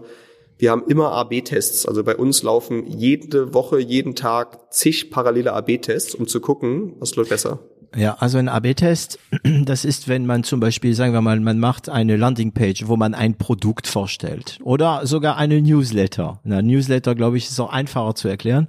Ich schreibe meine Newsletter, ähm, nehmen wir mal an, ich habe 10.000 Abonnenten ähm, und ich schreibe zwei Versionen von diesen Newsletter oder mache zwei Versionen von dieser Landingpage, die Version A und die Version B, die ein bisschen unterschiedlich sind und ich schicke erstmal beide Versionen, A und B-Version, an einen ähm, Stichprobe, ne, so sagen wir mal, keine Ahnung, 100 Leute und ich schaue, welche von beide Versionen besser geht, um dann alle anderen die bessere Version zu schicken, ne? kurz zu AB-Test. Okay, das heißt, genau. ihr macht für alles AB-Test. Ihr seid, also es ist interessant, weil diese Iteration, die du da erklärst, mhm. Ähm, ich, ich weiß nicht mehr, von wem ich das gehört habe, aber ich weiß, dass ich von einige erfolgreiche Unternehmer gehört habe, die machen das so. Ne? Erstmal move fast and break things. Ne? Ich war mhm. irgendeine Website, die du im Nachhinein heute wahrscheinlich total schlecht äh, finden würdest. Die erste ja, Website. Katastrophe, ne? Katastrophe. kann man gar nicht vergleichen mit dem, wie es heute aussieht. ja, genau. und ähm, und dann diese Idee, ja, die Leute wirklich, ah, ist das nicht der Bezos, der das früher gemacht hat? Weiß ich ehrlich gesagt gar nicht, aber für uns war das einfach halt irgendwie der Faktor zu sagen, ja gut, also klar, da steht jetzt irgendwie fünf Verkäufe, dann stehen da vielleicht morgen sieben, ist ja toll, aber mhm. stehen da jetzt sieben, weil wir irgendwie was Besseres im Marketing gemacht haben oder wo kamen die überhaupt her? Also das war einfach für uns natürlich wie so eine Testgruppe äh, mhm. im Live-Environment äh, zu haben. Und ähm, äh, ja, das war einfach ein, ein extrem positiver Fall, glaube ich, auch einfach für uns zu verstehen, auch als Gründer selber, weil ich bin jetzt heutzutage, ich telefoniere jetzt nicht mehr so viel im Kundenservice, ähm, aber da mal zu verstehen, was ist denn überhaupt für die Kunden wichtig und was, was, was brauchen die, was brauchen die nicht. Und das war die Grundlage dafür, dass wir eigentlich dann die Seite, also dann die erste richtige Seite sozusagen gebaut haben, ähm, die dann jetzt einigermaßen professionell aussah um mit dem mit den Learnings, die wir einfach da generiert haben. Und das war ein toller Prozess und auch wirklich faszinierend mal weil die dann gesagt haben, ach, äh, ich habe so eine E-Mail bekommen von den Gründern und ihr ruft ja gerade an. Das ist ja, ja toll. Ja, die, die, ja, ja, also wenn man ja. uns Menschen äh, nach unserer Meinung fragt, freuen wir uns immer, äh, diese Meinung zu geben und äh, das gilt ja bei Kunden auch besonders. Aber also du hast gekündigt von Amazon, der Peter hat wahrscheinlich auch, wow, seinen Job bei McKinsey. Genau, der hat wahrscheinlich noch besser verdient als du, oder? Ja, bestimmt. Ah, ja. Ah, das wurde noch nicht ausgesprochen. Okay. Ähm, und ähm, das heißt, ihr habt habt ihr also ihr habt gegründet. Welche Form hat hatte das? Die die Firma? Also wir haben wir haben es mal ähm, einen Tag lang mit einer Limited versucht, weil das ging bürokratisch deutlich schneller als eine GmbH zu gründen. Ja, UG und haben aber dann relativ uns, schnell ja. gelernt, ähm, das ist jetzt keine langfristige sinnvolle Unternehmenslösung und haben dann eine GmbH gegründet mit all den äh, aufwenden, die das leider bedeutet, weil es ja doch eine Katastrophe ist, äh, wie komplex das leider ist. Also um jetzt mhm. mal sinnvoll eine Firma zu gründen, ich glaube, da gibt's, was die Digitalisierung angeht, eine, eine Menge Optionen, es besser zu machen. Mhm. Aber wir haben eine GmbH gegründet dann, genau. Okay. Und also selbst finanziert alles? Ja. Das Web gemacht? Mit der genau. Idee? So, aber Achtung. Ihr habt ein Web, aber ihr habt noch kein ihr habt noch keine äh, Geräte zu verkaufen, ihr habt äh, äh, ihr habt noch keine Kunden. Also wie habt ihr die erste Geräte bekommen? Wie habt ihr die erste Kunden bekommen? Ja, also das ist das, ist das klassische Marktplatz Henne-Ei-Problem. Das ist ja immer immer das Gleiche, was man dann hat und es oftmals auch schwer macht, sowas zu starten. Ähm, sicherlich ein, ein, Vorteil war, dadurch, dadurch, dass das Programm ja bei Amazon mit aufgebaut habe, das Refurbish-Programm für Amazon, hatte ich natürlich in meinem Netzwerk Kontakt zu einigen Refurbishern, also mit denen wir zusammenarbeiten mhm. konnten, habe ich halt mal gefragt, ein paar, hey, hättet ihr nicht Lust, das Projekt zu unterstützen? Ähm, ihr müsst wissen, wir haben null Kunden. Äh, das heißt, ihr müsst Produkte jetzt den Aufwand machen, die Produkte reinzustellen und dann hoffentlich kommen dann Kunden. Ähm, und haben da, dadurch halt mal angefangen, ja, die ersten 20, 30 verschiedenen Produkte irgendwie bei uns zu haben, ohne einen einzigen Kunden zu haben und dann halt Marketing gestartet und gesagt, hey, jetzt haben wir Produkte, lieber Kunde, komm doch mal her und kauf mal was. Mhm. Und ähm, ja, also das, der Prozess dann, wenn man halt wirklich dann irgendwie so sieht, dass dann, man sitzt am Tag und arbeitet, auf einmal ploppt da was auf, ein Verkauf. Und dann haben wir uns wirklich verstanden, wir feiernd, feiernd, feiernd in dem Raum und haben uns irgendwie darüber gefeiert, dass wir das verkauft haben. Und das ist also wirklich amüsant, wenn man daran zurückerinnert, dass man halt dann am Tag drei Produkte verkauft hat. Und ich glaube, wir waren mal irgendwann im Zell am See, das ist hier ein See in, in, in, in der Nähe von, von Salzburg in Österreich und da haben wir irgendwie das Wochenende verbracht und dann saßen wir Sonntag Nachmittag am See und haben irgendwie im Handy mal kurz geguckt, wie die Verkäufe waren. Und dann waren wir schon, haben irgendwie 18 Produkte übers Wochenende verkauft und waren super happy und haben uns da mega drüber gefreut. Mhm. Und heutzutage, das verkaufen wir in ein paar Minuten, also sozusagen die 18 Produkte. Das heißt, ähm, äh, es, ist, schön zu wissen, über was für kleine Dinge man sich auch freuen kann und dass das vor allem auch natürlich am Anfang auch, glaube ich, ganz wichtig ist, ähm, auch die kleinen Erfolge feiern zu können, weil äh, die sind auch, die sind zu dem Zeitpunkt einfach unvorstellbar und, und gar nicht, äh, gar nicht nachzuvollziehen, dass das jetzt wirklich funktioniert, was wir uns da äh, eigentlich irgendwie bei ein paar Bier überlegt haben, dass das wirklich klappt und wirklich die Kunden toll finden. Das war dann auch wirklich eine tolle, äh, ja, ein sehr tolles Erlebnis. Also, ihr habt, wie viel macht ihr am Tag zurzeit? Kannst du das selber einschätzen? Also wie viel Produkte? Ähm, pro Tag oder wie sind das andere Key? Äh, ja, einige, einige tausend Geräte am Tag verkaufen wir. Ah, das ist schon eine Uhrzeit, ne? Ja. Ähm, gut, äh, ja, das heißt, was feiert ihr jetzt?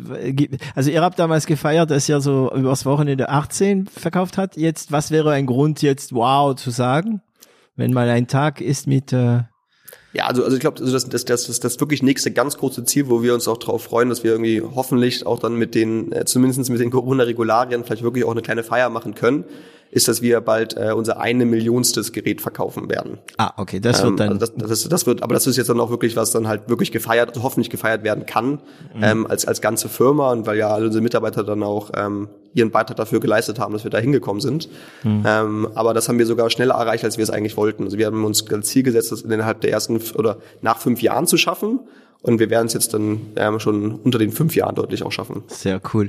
Und ich weiß nicht, wie die Österreicher so sind. Also du bist Deutscher, aber du kannst ja ein bisschen über die Österreicher sprechen. Ich missioniere bei 0 auf 1, mhm. äh, damit wir die Menschen lernen zu feiern. Es gibt Gründe zu feiern, also äh, und die muss man aber nicht einfach vorbeigehen lassen. Das heißt, wenn es einen Erfolg gibt, muss man es einfach feiern. Man muss natürlich nicht am Ende sturzbesoffen unter dem Tisch fallen und da schlafen, wo man hinfällt. Aber also eine Flasche öffnen oder zelebrieren, genau. Ich glaube, zelebrieren gefällt mir besser. Ähm, ich missioniere hier dafür. Äh, in Deutschland, also Moment, ich sage immer in Deutschland, in Süddeutschland ja. ähm, zelebriert man für mich, für meine französischen Verhältnisse zu wenig. Ne? Es gibt viele Sachen, die einfach äh, nicht ähm, zelebriert werden, aber wie der Schwabe sagt, äh, äh, nicht geschimpft ist gelobt genug. Verstehst du das? Ja. ja? Also mein, mein, mein, mein Großvater kam aus, ähm, aus, äh, aus dem Schwarzwald. Daher ähm, bin okay. ich ja sogar ein bisschen so mit. Also mit nicht, nicht, nicht, nicht Schimpf ist gelobt genug. Wie sind die Österreicher so drauf? So feiern sie eher als die Deutsche? Na, ich glaube, das ist, ich glaube, da sind die sich doch dann sehr ähnlich. Also ich glaube, das ist kein großer Unterschied. Aber ich glaube umgekehrt auch, natürlich kommst du auch aus dem Land in, Frankreich, wo irgendwie der, der, der Wein, also wenn man jetzt das anspricht, irgendwie schon zum Mittagessen aufgemacht wird. Ähm, das ist ja, äh, oder das, das Glas Wein nein, nein, nicht gerne zum mal zum Mittagessen. Zum Aperitif wird, um elf. oder so, oder sogar noch früher, genau. Ähm, daher, nein, aber ich glaube, auch, es ist, glaube ich, auch in Österreich einfach nicht so, sondern man, man, man feiert also man könnte, glaube ich, viel mehr feiern und das ist, glaube ich, auch, auch, auch ähm, ein Thema, was für uns auch einfach extrem wichtig ist, dass wir Erfolge und Leistungen auch zelebrieren. Also mhm. eigentlich eh, eh sehr schönes Wort, was du gerade genannt hast.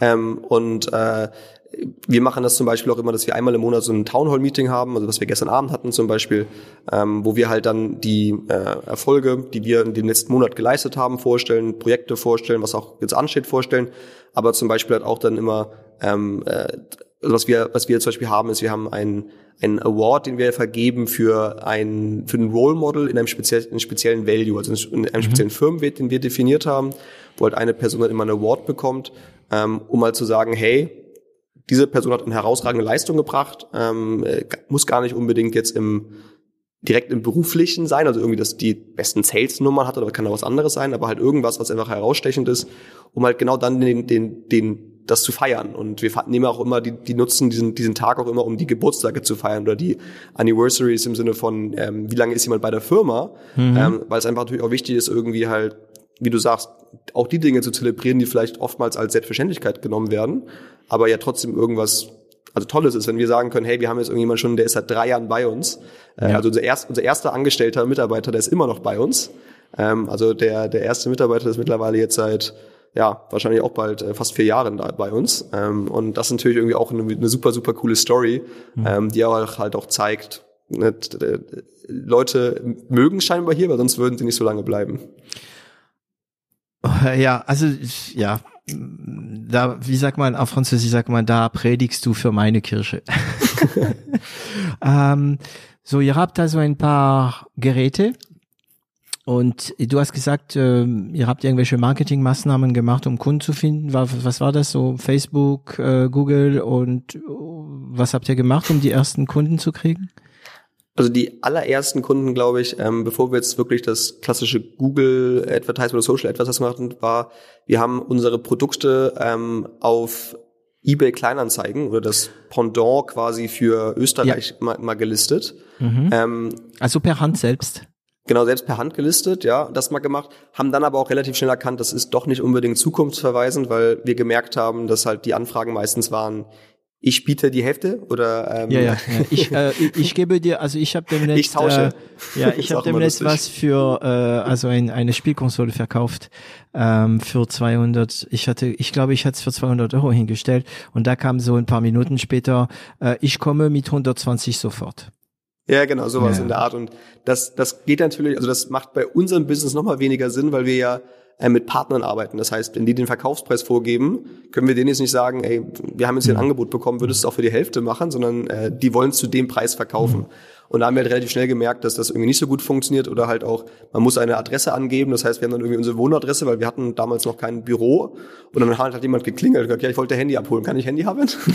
und ähm, dann haben wir halt irgendwie gemerkt, ja, das ist vielleicht doch nicht unbedingt zukunftsträchtig für uns. Ähm, und hatten irgendwie dann sehr viel, also wir hatten um jetzt aus der Marketing-Sprache zu sprechen, sehr viel Traffic gehabt. Also wir hatten sehr viele Besucher auf unserer Website, aber okay. wir hatten nicht sehr viele Verkäufe. Also ähm, viele Besucher über durch die Anzeige bei eBay. Genau, also wir haben dann halt quasi ah. sozusagen irgendwie einen Link hinterlegt, dass man auf den Link oder, oder dass man ah, es eingegeben hat.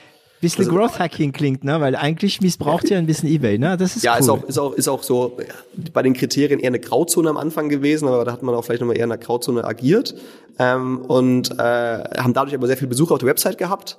Ähm, aber das waren wahrscheinlich die falschen, oder das, oder das waren am Ende die falschen Kunden. Also Nicht die richtige Zielgruppe. Mhm, mhm. Genau. Und dann ähm, haben wir natürlich dann auch auf anderen Kanälen, auf wie gesagt, Google Ads natürlich, also Google Shopping, Google Ads, ähm, Social Media angefangen, äh, hatten aber auch das Glück, dass wir halt in Österreich dann auch von Anfang an irgendwie mitgemacht haben, also ein paar Startup-Competitions, ähm, mhm.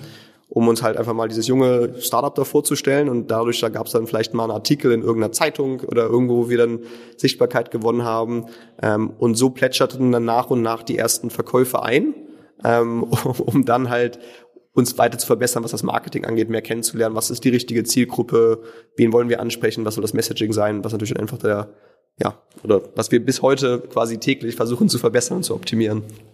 Ruft ihr noch immer wieder Kunden an?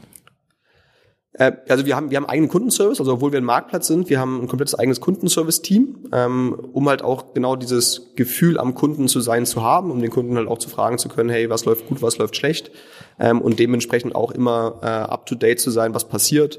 Wir laden auch immer mal wieder zum Beispiel ähm, auch so Testgruppen ein, also von Kunden. Wir machen das wirklich so, oder letztes Mal, als wir es gemacht haben, da ging es darum, dass wir unsere Produktseite irgendwie bearbeiten wollten und wollten ein paar Kunden das mal sich angucken lassen.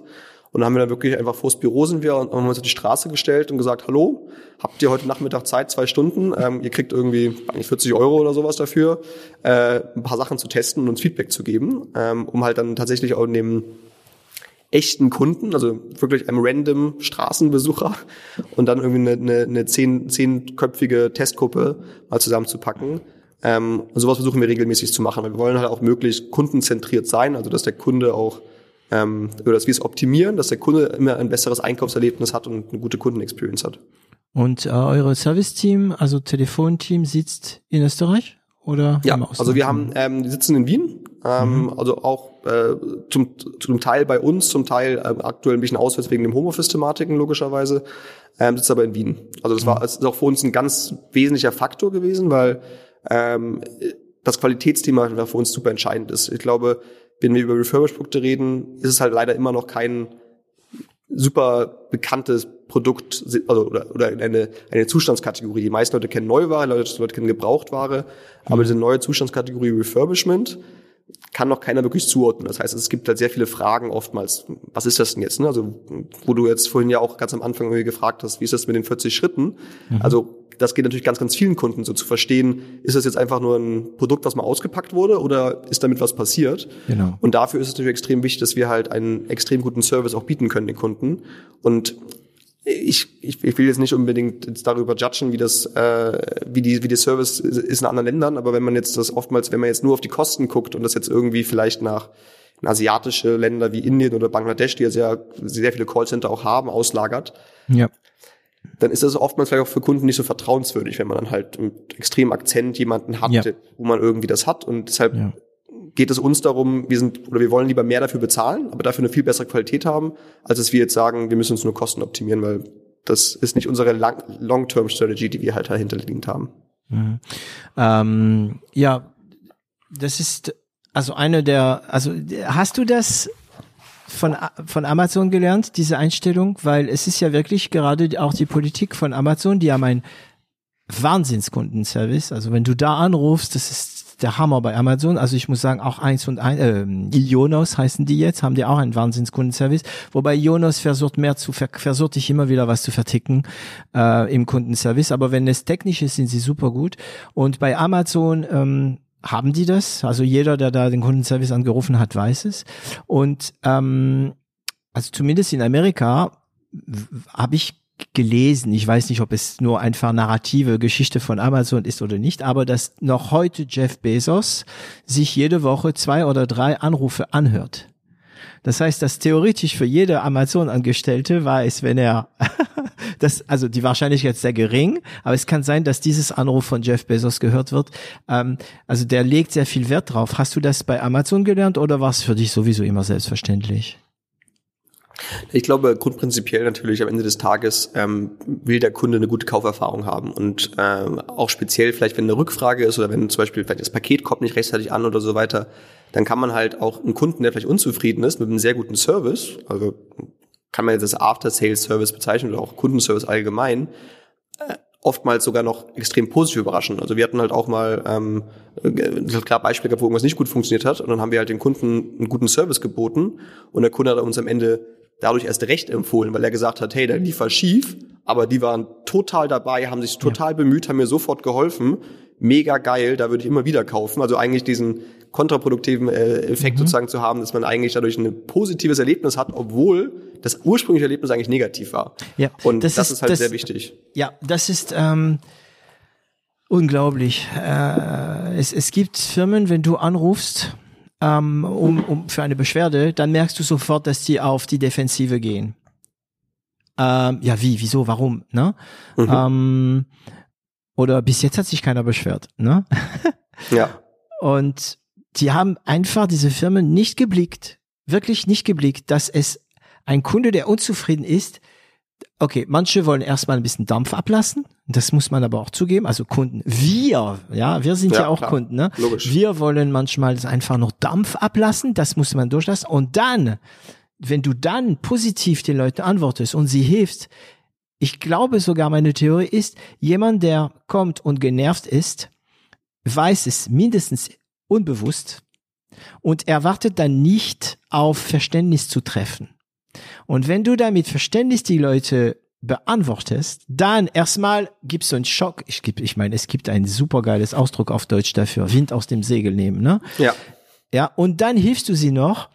Und ja, also ich bin echt der Überzeugung, dass ähm, also ich weiß, das ist schon wieder eine eine eine Worthülle, aber ähm, wie wie wie war das? Ähm, ähm, aus Beschwerde kann man richtig Fortschritte äh, machen und zufriedene Kunden. Ne? Und da bist du ja wieder mal am Predigen für meine Kirche. Dankeschön. Ja, genau. Also ich, ich glaube, vielleicht um das noch, das noch einmal zu, äh, zu unterstreichen. Also ich glaube, das Wichtige ist halt in irgendeiner Form für uns, dass wir also man, man, wenn man daran denkt, den Kundenservice zu kontaktieren, dann denkt man eigentlich schon, das ist schlecht, weil bei den meisten Unternehmen ist es nun mal leider einfach extrem schlecht.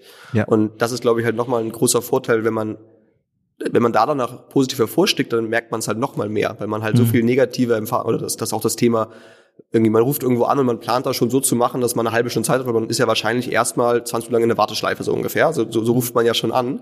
Ähm, und ich glaube, bei uns ist der ist im Durchschnitt ähm, wartet man nicht mal 30 Sekunden, um zu erinnern, bei uns anruft. Ja, das ist und das ist halt ein, wo wir halt bei sagen, so hey, viele Anrufe, ne? Genau, weil wir halt einfach dann natürlich das auch so versuchen zu optimieren, dass wir lieber mehr Mitarbeiter haben als zu wenig, damit das halt daran nicht scheitert. Und wir haben auch die Policy gegeben, dass bei uns es dem Mitarbeiter nicht darum geht, dass er jetzt den, den, den, den Call oder die Kontaktaufnahme möglichst kurz machen muss und quasi spart in eine Sekunde, sondern wir sagen halt lieber, hey, nimm dir lieber zwei Sekunden mehr und sag nochmal bitte, nochmal danke, nochmal, ob du was tun kannst. Mhm. Weil das ist am Ende des Tages, ähm, wenn man jetzt die Kosten-Nutzen ganz ähm, jetzt unternehmerisch denken würde, Kosten-Nutzen-Variante kalkulieren würde, ähm, hat dieses, diese eine Sekunde, die ich mehr oder die wir mehr bezahlen ähm, für diesen Call, wahrscheinlich auf der anderen Seite den Effekt, dass der denkt, wow, das war aber nett. Ich erzähle das mal meinem, meinem, ja, meinem, meinem Freund und daraufhin kriegen wir einen neuen Kunden und haben das Geld mit ganz, ganz lange wieder eingespielt, was wir dafür quasi gezahlt hätten, diese, diese Mehrkosten. Ähm, und das ist aber etwas halt, was, was wir auch als, als Guideline haben. Also wo wir auch wirklich das in, den, in dem Onboarding-Prozess mit unseren Mitarbeitern im Kundenservice, ähm, da haben die einen extrem guten Job gemacht, das Management, das halt wirklich so aufsetzen, dass einfach jeder Mitarbeiter checkt, hey, hier ist das nicht Kunde abfrühstücken und nächsten und möglichst schnell und äh, schick mal was, sondern halt diese persönliche Komponente, diese Empathie. Also wir bewerten auch die Mitarbeiter selber nach Empathie und die Anrufe, um halt zu sagen, hey, das ist das ist wichtig, eine wertschätzend Empathie, das ist ein das ist ein Kriterium, das ihr auch erfüllen müsst. Und ich glaube, da unterscheiden wir uns halt auch massiv von ja, vielleicht anderen Callcentern oder alle anderen Kundenservice-Anbietern. Mhm. Ähm, was man auch bei den Mitarbeitern, die wir halt haben, sieht, das ist auch jetzt gar nicht dieser vielleicht klassische Callcenter-Typ, den man so sich so vorstellt, sondern ähm, ganz, also ganz viel persönlichere Menschen. Könnt ihr das, also ich vermute, dass es ziemlich schwer ist, aber könnt ihr das irgendwie ähm, in Zahlen ähm, umwandeln, wie zum Beispiel, weil, äh, wie soll ich das fragen? Darüber Statistik zu machen, ist echt nicht einfach zu wissen, wie viel Kunden bringt uns einen zufriedenen Kunden, also eine Kunde, der mit unserer After Sale zufrieden ist. Aber du hast gesagt, ja, jemand ruft an, ist ähm, erstmal ein bisschen sauer und dann total glücklich und missioniert für mich.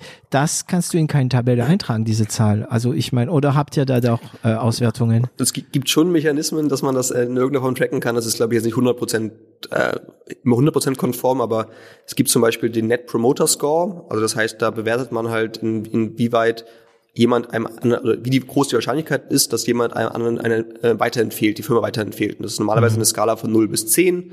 Ähm, und dann kann der Mitarbeiter, oder kann der Kunde quasi sagen, ich, ähm, ich würde die weiterempfehlen, mit einer 10 auf jeden Fall hundertprozentig oder halt mit einer 1 niemals, ganz schreckliche Firma. Ähm, und äh, wir haben da zum Beispiel deutlich über 70 als Net Promoter Score, was okay. extrem hoch ist. Der Durchschnitt in der Branche ist äh, unter 50 normalerweise. Mhm. Das heißt, wir haben eine extrem hohe Weiterempfehlungsrate, was das Thema angeht. Ähm, und natürlich, was wir auch machen, ist, wenn wir halt zum Beispiel eine schlechte Bewertung bekommen. Also wenn, wenn uns irgendein Kunde mal sagt, er und postet irgendwo auf Facebook oder auf irgendwo anders eine schlechte Bewertung, dann versuchen wir auch, den, jeden Kunden zu kontaktieren. Also auch wenn es möglich ist, aufgrund der Kontaktdaten, weil natürlich die nicht immer ihre Kontaktdaten angeben oder genau Informationen geben. Aber mit denen halt zu sprechen und zu sagen halt, hey, was war das Problem? Können wir dich noch unterstützen? Können wir irgendwas ändern? Und es gibt halt extrem viele Beispiele, wo dann die Kunden halt ihre Bewertung, vielleicht was ein Sternbewertung sein, ändern zu einer vielleicht vier Sterne Bewertung, weil sie halt sagen, war super schlechte Erfahrung mal, habe ich einmal gehabt, mhm. aber die haben mir geholfen, es wurde gelöst und jetzt ist eigentlich super gut und es klappt alles, passt alles für mich. Und das kann man natürlich auch tracken. Also diese, diese Entwicklung, ähm, wenn wir einen Kontakt mit der Person hatten, wie danach im Endeffekt dann die Kundenzufriedenheit gesteigert wurde. Okay. Ähm, und das sind solche Mechanismen, zum Beispiel, wie wir es versuchen nachvollziehen zu können auch. Okay, ähm, also wir sind jetzt wieder ähm, ein bisschen äh, aus einer, ähm, anderen Themen angegangen jetzt, weil dieses Service, äh, das, darüber hatte ich mich noch nie mit niemandem unterhalten. Mm, das heißt, ihr habt die ersten Kunden bekommen damals über Marketing. Wie lange hat's geplätschert? Gab es einen Moment, wo es äh, exponentiell hochging oder war das eine langsame Steigerung? Also wir sind, ähm, gut, meine, bei, bei, wenn man bei kleinen Zahlen anfängt, dann verdoppelt man sich sehr schnell, ja, logischerweise. Klar. Das heißt, das ging eh, eh, eh relativ schnell. Ähm, also eigentlich sind wir wirklich gleich, gleichmäßig schnell ähm, gewachsen. Also wir haben uns, ähm, äh, glaube ich, im ersten, also vom, vom, vom, vom zweiten ins dritte Jahr, weil man kann ja vom ersten ins nullte Jahr sich nicht irgendwie verdoppeln, weil da ist es ja null. Ja, ähm, ja das ist das dann, null auf eins, ja. Äh, genau, wir haben uns quasi verachtfacht dann im zweiten Jahr, dann nochmal vervierfacht und äh, jetzt werden wir wahrscheinlich nochmal verdreifachen. Das heißt, äh, trotz der Größenordnung, in der wir uns schon befinden, wachsen wir extrem schnell, was ähm, jetzt die Verkäufe zum Beispiel angeht, aber natürlich auch auf der Mitarbeiterseite. Mhm. Ähm, und es ist, glaube ich, einfach nur ein, also ein regelmäßiger Prozess. Ja, natürlich sicherlich ein, ein großer Impact war, als wir von unserer Baukasten-Website umgestellt haben auf die eigene Website, die wir selber programmiert haben und selber gebaut haben, ja. weil das einfach natürlich für uns einfach auch viel, viel mehr Möglichkeiten geboten hatten, also zu skalieren, schneller zu arbeiten, ähm, besseres Marketing zu betreiben, genauer das, äh, da irgendwie sicherzustellen, dass wir wissen, von wo kommt der Kunde, ähm, etc. etc. Äh, und das war halt ein sehr großer Vorteil für uns. Ähm, das war wahrscheinlich so der, der größte Sprung einmal gewesen, diese neue Website, die wir geschaltet haben. Und wie ist es jetzt? Darfst du uns ein paar Zahlen sagen, ab nach vier Jahren? Kommt auf, kommt auf die Zahlen wahrscheinlich. Also so umsatzmäßig und so weiter, geht das? Ja, also wir haben, letzt, ich kann sagen, dass wir letztes Jahr einen Umsatz gemacht haben. Da haben wir deutlich über 100 Millionen Euro Außenumsatz gemacht. Also Produkte im Wert von über 100 Millionen über unsere Plattform verkauft in dem einen Jahr. ja, 100 Millionen, das, das hört sich gut an. Und ihr seid, ähm, also ihr seid zu dritt oder war diese ähm, äh, CTO, ähm, der später kam, nicht beteiligt? Doch. Doch, ist der ist ganz genauso beteiligt wie wir in der Firma. Ähm, also äh, den haben wir quasi über das Startup-Netzwerk in Österreich kennengelernt und ähm, extrem glücklich, weil ich glaube, CTOs sind so ein bisschen so die Einhörner, die irgendwo rumlaufen. Jeder Jawohl. will einen guten haben, viele gibt's davon nicht. Äh, Jawohl. Und wir hatten extrem viel Glück, einen wirklich unfassbar ähm, coolen CTO zu haben. Das ist der Jürgen bei uns. Ähm, wirklich also ein Genie. Also der hat unsere unsere Website, wo in der ich gesprochen habe, diese neue Website, die wir gebaut haben, hat er, glaube ich, in äh, vier Monaten gebaut, alleine. Und wir hatten noch, bevor wir ihn gefunden haben, mal angefordert bei Agenturen, was es kosten würde, uns die Website zu bauen, weil man musste ja, ähm, also wir wussten ja nicht, ob wir ihn finden. Irgendwie mussten wir mhm. weiter vorankommen. Und ich glaube, wir hatten da mal ein Angebot bekommen, ist sechs Developer bräuchten sechs Monate für 200.000 Euro. Und er hat das alleine in vier Monaten gebastelt. Also das, glaube ich, dafür spricht, was, was er für ein Genie ist, sozusagen, mhm. in, in, seinem, in seinem Bereich. Und ähm, sind wir natürlich extrem froh, da so, ein, so einen tollen Mitgründer auch bei uns an Bord zu haben. Ähm, und äh, wir zu dritt sind sozusagen die Mitgründer und dementsprechend auch ähm, alle dann die Anteils, Anteilseigner an der Firma. 100 Prozent. Zu 100 Prozent. haben wir nicht mehr, aber äh, am Anfang waren wir bei 100 Prozent, ja. Ja, wie viel habt ihr jetzt? äh, über 50 Prozent haben wir noch. Okay. Und warum habt ihr jetzt auf einmal, äh, also gut, ich, ich, ich, ich kenne die Information, ne? aber ähm, warum habt ihr jetzt nur noch äh, ein bisschen mehr als 50 Prozent? Äh, weil wir halt externes Kapital mit aufgenommen haben. Ähm, wir, wir sind, also für uns als Marktplatz oder vielleicht als Marktplatz nochmal äh, besonders, ist natürlich einfach die gewisse kritische Menge zu erreichen extrem entscheidend. Mhm. Ähm, unser Business zu bootstrappen, äh, also selbstfinanziert äh, größer zu machen, ist, glaube ich, nicht unbedingt sinnvoll. Oder man, man könnte nie wirklich groß werden, weil einfach die Ausgaben, äh, also sagen wir, ein Marktplatzmodell funktioniert natürlich immer so, dass man eigentlich der Kunde wieder kauft. Also man verdient eigentlich nicht unbedingt mit dem ersten, ersten, Kunden schon ein riesengroßes Profit, sondern eigentlich verdient man dadurch Geld, dass der Kunde halt alle, alle paar Monate oder Jahre ja. Geräte wieder bei uns kauft. Das heißt, es ist ein langwierigeres äh, Konzept. Und das muss ja vorfinanziert werden. Und dafür brauchen wir halt externe Geldgeber. Und da haben wir dann äh, mittlerweile jetzt ein, äh, drei Investmentrunden gemacht ähm, äh, und so externes Geld eingesammelt. Und genau, dafür mussten wir leider Teile ab, ab, Anteile abgeben. So funktioniert das System leider. Ja, genau. Äh, genau. Aber das gehört auch dazu. Reden wir mal ein bisschen darüber. Ne? Also nachdem ihr, wie gesagt, diese erste Schritte gemacht hat, das Web, das Web verbessert, ähm, die erste Kunden gefunden habt, habt ihr im Grunde genommen Cash gebraucht, Investitionen gebraucht, um zu skalieren und dann von diese Lifetime Value Effekt zu profitieren.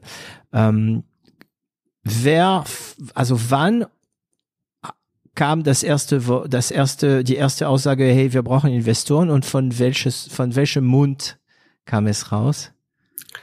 Ja, ich glaube, ich glaube, das wussten wir tatsächlich schon, bevor wir überhaupt angefangen haben. Also quasi in in dem von Peter beschriebenen Businessplan war das quasi schon enthalten, Ach, den, ah ja, Peter, ja, den, er, und, äh, den er Unternehmer, äh, Unternehmensberater technisch äh, vorbereitet hat, ähm, war uns das schon klar, dass, dass, dass unser Business Case, also unser, unsere Idee, wie wir die Firma uns vorstellen, ähm, darauf ausgelegt sein muss, dass wir mhm. externes Geld, Geld brauchen ähm, und natürlich dann auch einen Zeitpunkt zu haben. Also wir, wir hatten das Glück gehabt, dass wir in Österreich ganz am Anfang eine Förderung bekommen haben, also eine kleine Förderung vom, vom, vom Staat.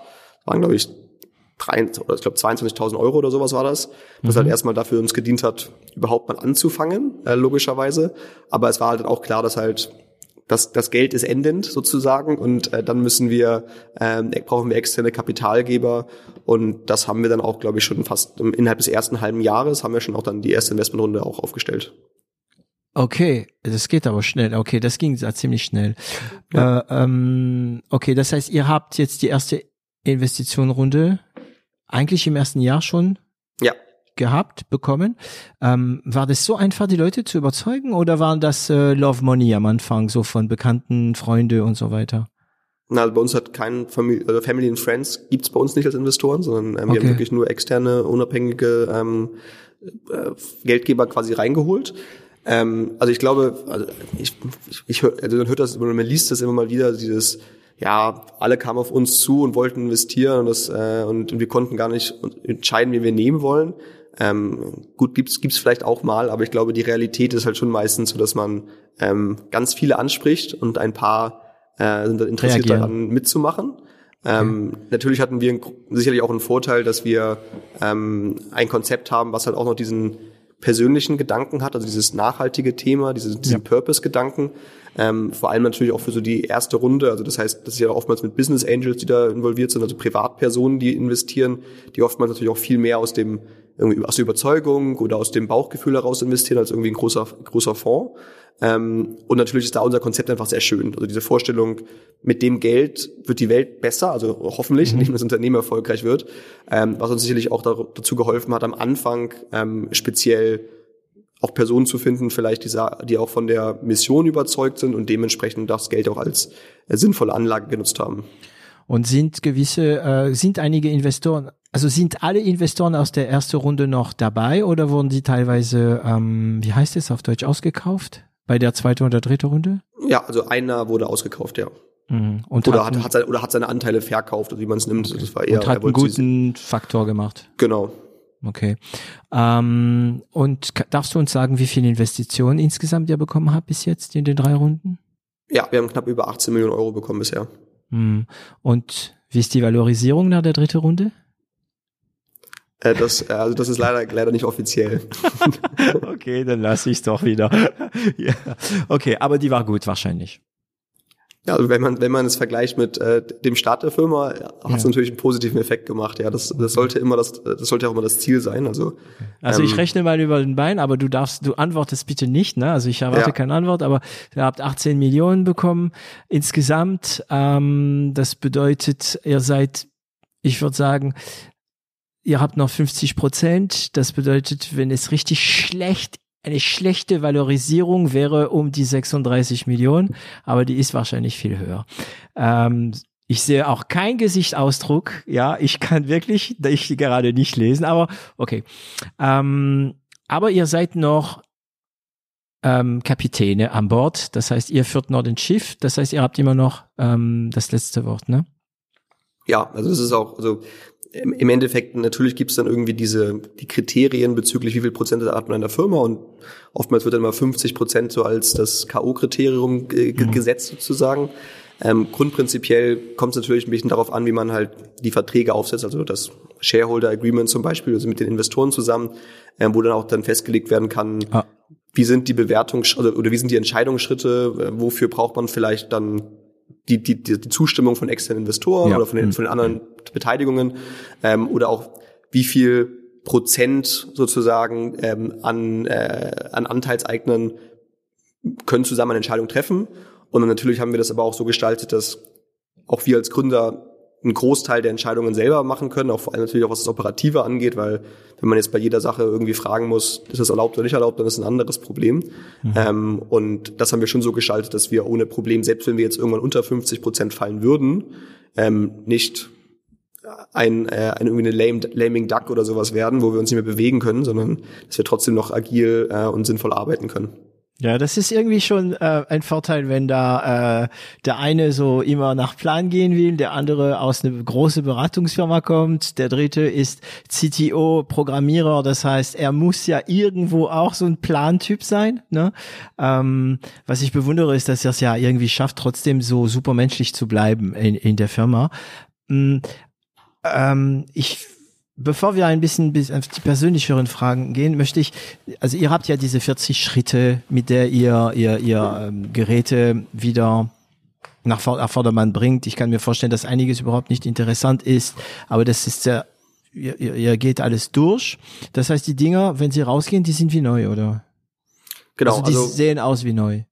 Genau, also wir sind ja der Marktplatz, das heißt, wir selber haben jetzt gar keine Werkstatt irgendwie bei uns im äh, oder kein, kein, keine Fabrik oder sowas bei uns im Büro, sondern das machen ja unsere Partner. Also wir arbeiten da mit den besten Refurbishern in Europa zusammen. Ähm, was auch ganz wichtig, glaube ich, ist immer, was, was man sich sonst mal falsch vorstellt, das ist jetzt nicht dieser Handyshop am Hauptbahnhof, der irgendwie dein Gerät repariert, sondern wir sind, das sind wirklich Firmen, da, da sieht's aus wie beim Hersteller selber. Ähm, da laufen die oftmals halt mit weißen Kitteln und mit entstatischen äh, Haarmasken rum, damit sie halt, wenn sie Elektronikgeräte aufschrauben, dass da nichts irgendwie kaputt geht. Ähm, und wie die arbeiten, ist es normalerweise so halt, dass die kriegen halt oftmals gebrauchte Geräte ähm, von zum Beispiel großen Firmen. Also wenn jetzt ein, weiß ich nicht, die Deutsche Bahn hat es halt 10.000 Firmenhandys und, und updatet die zu der neueren Generation, ähm, weil irgendwie das neue Samsung rausgekommen ist oder sowas in der Art. Und dann verkaufen diese 10.000 Handys ähm, an einen Refurbisher zu einem mhm. günstigen Preis, weil die wollen die von der Bilanz bekommen, damit das abgeschlossen ist und verkaufen das dann dahin. Und das heißt, der Refurbisher kriegt dann das Gerät rein und dann geht quasi der, der, diese 40 Schritte gehen dann quasi los. Das heißt, die Geräte kommen bei dem Refurbisher an.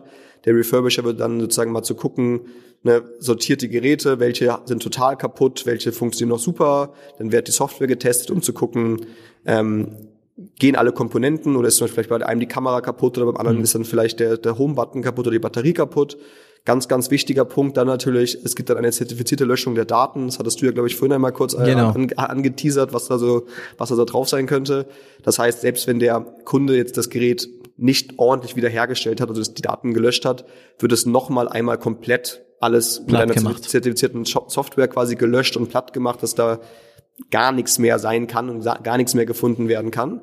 Ähm, und dann geht's in den Prozess dieses Refurbishment. Das heißt, das kann dann auch sein, man tauscht jetzt eine Kamera aus, die nicht funktioniert hat, oder mal die Batterie nicht aus. Hm. Ähm, aber im Durchschnitt werden eigentlich nur zwei Komponenten ausgetauscht. Das ist auch, glaube ich, ganz interessant, weil wenn man sich überlegt, dass so ein Gerät oftmals über 100 Komponenten hat, werden nur zwei ausgetauscht und das macht's halt auch so nachhaltig, weil wenn das ganze Gerät ja, weil wenn alle diese Geräte ja, wenn alle diese Geräte von der, äh, von der, zum Beispiel von der Deutsche Bahn, ne, ähm, ins Müllland, weil für die Deutsche Bahn sind die Dinger wahrscheinlich auch abgeschrieben, also rein ähm, Ja. buchhaltungsmäßig, ja. Ja. mhm. Und theoretisch könnten die das wegwerfen, ne?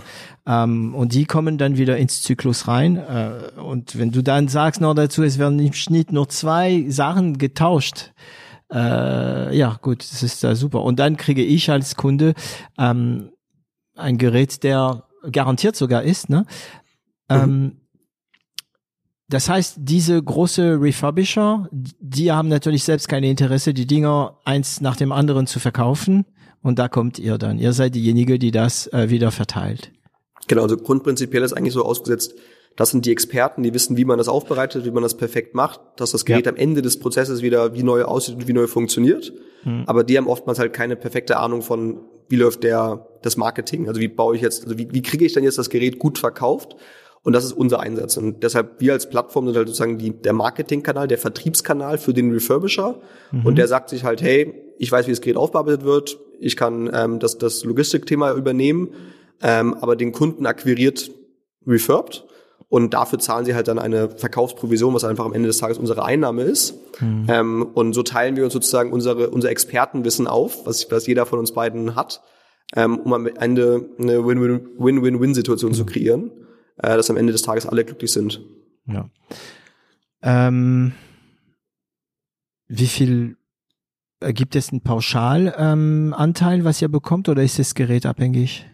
Äh, Prozentual? Es ist einfach ein Prozentwert. Also wir haben auch nur eine, Prozent. nur eine Verkaufsprovision bei Erfolg. Also das heißt auch, das ist auch für uns halt in irgendeiner Form wichtig, dass mit den Partnern, mit zusammenarbeiten. Also die müssen jetzt nicht irgendwie uns jeden Monat x Euro zahlen, sondern wenn die was verkaufen, dann kriegen wir was, weil dafür haben wir ja auch unsere Leistung gebracht, denen den Verkauf zu geben. Ähm, und wenn die nichts verkaufen, ähm, dann kriegen wir auch nichts sozusagen. Das ist das System dahinterliegend. Ähm, Und ähm, da ist natürlich auch unser großer Fokus halt darauf zu sagen, hey, wir wollen nicht nur Handys verkaufen, das ist immer so das Klassische, was man immer hört, sondern Ja. wir versuchen halt auch die ganze Bandbreite abzudecken. Also auch wenn man halt, also weil unser Ziel ja auch in irgendeiner Form ist, dass wir den Elektronikkonsum nachhaltiger gestalten möchten. Und da das, das fängt sicherlich beim Handy an, weil das ist das, glaube ich, das Gerät, was wir alle am meisten irgendwie den ganzen Tag nutzen an elektronischen Geräten. Ja. Ähm, aber es geht ja auch dann, also wir haben zum Beispiel auch bei uns schon Notebooks, Tablets, ähm, Smartwatches, aber selbst Küchengeräte oder Haushaltsgeräte wie den Staubsaugerroboter oder irgendwie den, den Mixer kann man auch schon refurbished bei uns kaufen. Ähm, weil wir einfach den Kunden, ja, wenn sie eine positive Erfahrung mit dem Handy haben, aber auch sagen möchten, hey, falls du mal irgendwann dein, dein alter Staubsauger aufgibt, hey, kauf doch kein Neugerät, ne, sondern kauf doch lieber eine Kauf doch nachhaltige. Alternative und kauf lieber ein Refurb-Gerät. Ja. Ähm, also du hast, wie viele Mitarbeiter mittlerweile habt ihr? Ja, wir sind über 120. Über 120. Also ich nehme an, dass du jetzt nicht mehr sehr operativ bist, sondern mehr strategisch. Ähm, wie behältst du den Überblick? Benutzt du irgendwelche Methoden? Benutzt du irgendwelche Software? Also wie ist deine Arbeits, äh, wie arbeitest du? Bist du Notizentyp? Bist du mehr Excel? Bist du mehr Projektmanagement? Also wie, wie behältst du den Überblick? Ja, also wir haben ähm, ein internes Chat-Tool, das heißt MetaMost, ist sowas vergleichbar mit Slack, ähm, ist nur noch datensicherer und Datensicherheit steht also für unseren CTO an ganz hoher Stelle, dementsprechend nutzen wir das Tool. Ähm, das nutzen wir halt, um, um zu kommunizieren und auch äh, um Sachen sich zu, zu notieren und zu aufzuschreiben. Ähm, ich arbeite sehr viel mit dem Google Outlook äh, oder mit dem, äh, mit dem Outlook, schon Microsoft Outlook, mit dem Microsoft Kalender, mhm. weil ähm, ich irgendwie mich da immer mit meinen Termine koordiniere und das versuche irgendwie sehr viel alles da reinzupacken, bis ich meine Slots habe, um irgendwie da mal Mails zu checken, da mal das zu machen, das zu machen. Also Exchange-Server wahrscheinlich, ne? Genau, richtig. Da halt, da halt irgendwie viel zu machen. Ähm, und ansonsten habe ich sozusagen einen OneNote, also so einen Notizblock, wo ich mir halt alle Themen aufschreibe. Bei mir sieht das dann sehr strukturiert aus. Ich habe dann irgendwie verschiedenste Themenfelder logischerweise oder Bereiche äh, für jede Person dann irgendwie, mit denen ich, also mit denen ich jetzt eng zusammenarbeite, weil es meine Direct sind, ähm, äh, die One-on-Ones dann aufschreibe, alles mitschreibe, mir notiere, ähm, um den Überblick zu behalten bei der ganzen ja, Flut an Informationen, die man hat, weil es natürlich, wie du richtig sagst, äh, mittlerweile jetzt dann immer mehr wird ähm, und nicht so wie wenn man irgendwie am Anfang zu zu sechs in einem Raum sitzt und mal kurz über den Tisch brüllen konnte, was, was hast du denn da, was erzählst du da, hast du eine Frage, ähm, sondern jetzt ist es natürlich etwas komplexer geworden ähm, und durch Corona natürlich noch mal mehr mit der Homeoffice-Thematik. Und ähm, also dein Tag ist wahrscheinlich sehr durchgetaktet und durchgeplant. Ja, also ähm, absolut. ja, ich habe sehr wenig. Ich glaube, heute habe ich äh, theoretisch in zehn Minuten zum Mittagessen. Ja, okay. Ähm, also sehr eng. ähm, und wie hältst du dich fit? Weil du, also ich, ich sag das äh, äh, immer wieder, aber ich habe das Gefühl, alle, mit denen ich hier rede, sind alle topfit. Ähm, du bist ja schlank. Ähm, gut, du bist ja noch jung. ja. aber mh, mm, machst du irgendwas, um dich im Kopf oder im Körper äh, und, und im Körper fit zu halten, bewusst? Ähm, also, also psychisch sozusagen. Ähm, wir haben bei uns in, im, im Team quasi, im, im Management-Team bieten wir Coaching an, also dass wir mit, mit externen Coaches zusammenarbeiten, ähm, um äh, auch das nutzen zu können, an eine neutrale, professionelle Person über Themen zu reden, was sicherlich ähm, auch, auch mir persönlich halt natürlich immer hilft, mal vielleicht auch mal m, über Themen zu sprechen, wo ich eine Unsicherheit habe oder wo ich nicht weiß, was vielleicht die richtige Entscheidung ist oder einfach mal drüber zu reden. Das ist ja, ist ja auch oftmals ein, ein wichtiger Punkt. Mhm. Ähm, und, und körperlich, also ich grundprinzipiell ähm, mache ich Sport. Ich habe früher sehr viel Sport gemacht. Also ich habe zum Beispiel ähm, Hockey gespielt, also Feldhockey auf dem auf dem Rasen sozusagen. Ähm, äh, sehr sehr lange, ich glaube über 20 Jahre habe ich das gemacht. Was jetzt mhm. durch durch Corona nicht mehr ging, weil es ein Mannschaftssport und ähm, äh, aufgrund der Kontaktbeschränkungen durfte man quasi kein, ja schon, den Sport ja. nicht ausüben ähm, weil ich, ich habe immer, ich, hab, ich war immer so der eher der, der Mannschaftssporttyp. Für mich war das halt auch immer super wichtig, irgendwie in, in, im, im Team was gemeinsam zu machen, irgendwie gemeinsam die Erfolge zu feiern. Ähm, was ich jetzt während der Pandemie wieder ein bisschen gemacht habe, ist Tennis gespielt, weil das ging halt mit, ja. mit Kontaktbeschränkungen irgendwie zu zweit. Ähm, ja, das sind so, glaube ich, so die, die, die primären sportlichen Aktivitäten, die ich irgendwie, irgendwie mache. Ähm, und ansonsten, um jetzt, um, um halt auch mich irgendwie mal abzulenken oder was anderes zu machen, äh, klar, ich, ich höre irgendwie gerne Podcasts, gehe gerne auch mal irgendwie spazieren oder mal in die Natur. Ähm, und wenn ich dann wirklich mal so ein, ein Reboot brauche, um mich komplett einmal wieder herzustellen, dann ist das bei mir meistens früher immer gewesen zu reisen. Also das war einfach dann mhm. wirklich äh, einmal ganz, ganz weg und einmal komplett raus und tatsächlich auch dann wirklich so eigentlich eher gar nicht das Handy und sozusagen zu wissen, was passiert, ähm, was natürlich jetzt auch leider seit anderthalb Jahren ähm, massiv gelitten hat. Wäre die nächste ähm, Frage gewesen, machst du das heute noch? ja, äh, schön wär's, aber ja. wird sicherlich wieder kommen, aber ähm, äh, das ist, das ist für mich eigentlich da, wo ich meine Energie herziehe. Hm. Fernreise? Ähm, grundsätzlich versuche ich das äh, einmal im Jahr zu machen. Ähm, mhm. Ist natürlich jetzt vom Nachhaltigkeitsaspekt immer nicht das Optimalste. Ähm, äh, gut, grundsätzlich, also wir kompensieren für, also alle geschäftlichen Flüge kompensieren wir eh. Ähm, alle privaten Flüge kompensiere ich persönlich. Ähm, das ist auch zumindest unseren Anteil zu sagen, hey, wir machen das halt, dass wir mhm. das, äh, unseren Beitrag irgendwie zu leisten, obwohl man immer noch darüber streiten kann, ob man jetzt Fernreise machen muss oder nicht machen muss, weil äh, das, theoretisch gesehen hat man ja auch durch die Corona-Pandemie gemerkt, ich finde es immer so schön in der, in der Presse, irgendwie in Deutschland dann, die Ostsee ist doch auch schön, ähm, warum ja. muss man denn irgendwie ans Mittelmeer fahren? Ähm, äh, grundprinzipiell ist aber für mich halt dann wieder von dem Anfangspunkt, den ich irgendwie gesagt habe, ich möchte immer was Neues sehen und für mich ist irgendwie eine, eine neue Kultur halt ja. auch so ein Treiber und eine komplett verschiedene neue Kultur finde ich halt wahrscheinlich schwieriger in meinen Nachbarländern, ähm, als wenn ich jetzt halt irgendwie, ich war vor zwei Jahren zum Beispiel, war ich jetzt in Guatemala ähm, mhm. und bin da mal für zweieinhalb Wochen durch den Dschungel ge ge gecruised mit irgendwie zwei, zwei Freunden von mir. Ähm, das ist halt dann wirklich was anderes. Und das ist halt dann auch, wo man halt so dieses, den Grundgedanken verliert. Ähm, äh, was bestresst mich gerade, was, was ist gerade los? Sondern eigentlich halt einfach mal sagen kann, ich lebe jetzt mal im Hier und Jetzt und äh, muss mich mal damit beschäftigen. Und das hat man einfach irgendwie, oder ich persönlich habe das irgendwie mehr halt, wenn ich weiter weg bin, als wenn ich zu nah dran bin. Okay. Ähm, ganz kurz, was ist dein, also wenn du nur noch auf ein Kontinent gehen dürftest, Asien, äh, Australien, Europa, äh, nee, Europa lass mal weg. Amerika, also Afrika. Wo wir, welche wäre das? Zum Reisen jetzt oder dass ich da lebe? Ja, ja, zum Reisen, ja.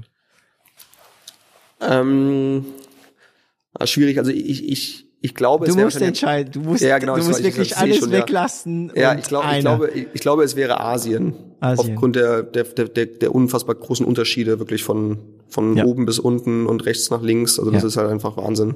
In Asien bist du ein Alien. Ja, ja, ja. ja das ist ein tolles Gefühl. Ähm, es gibt eine Frage, die ich zu Ende einer Folge, also du hast ja einen Termin jetzt, deswegen ich gucke ein bisschen auf die Zeit, dass du da nicht äh, äh, in der Bredouille kommt.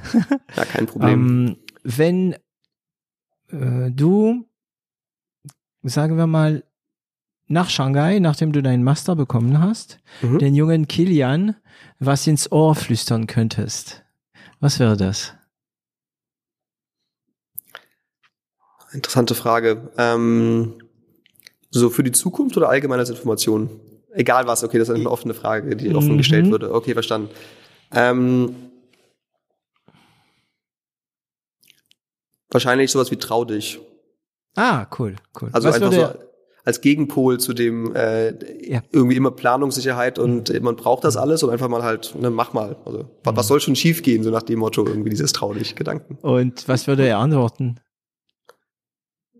Ja, Der in, junge in, Kilian. in dem Moment würde er sagen, das ist aber unorganisiert. Und traust du dich heute? Ja, ich glaube, ich bin schon besser geworden, was, was, was gewisse Themen angeht. Ich glaube, so wenn man, man in meinem Freundeskreis jetzt fragen würde, oder wenn du die jetzt fragen würdest, ist der jetzt auf einmal super spontan, würde, glaube ich, keiner sagen ja.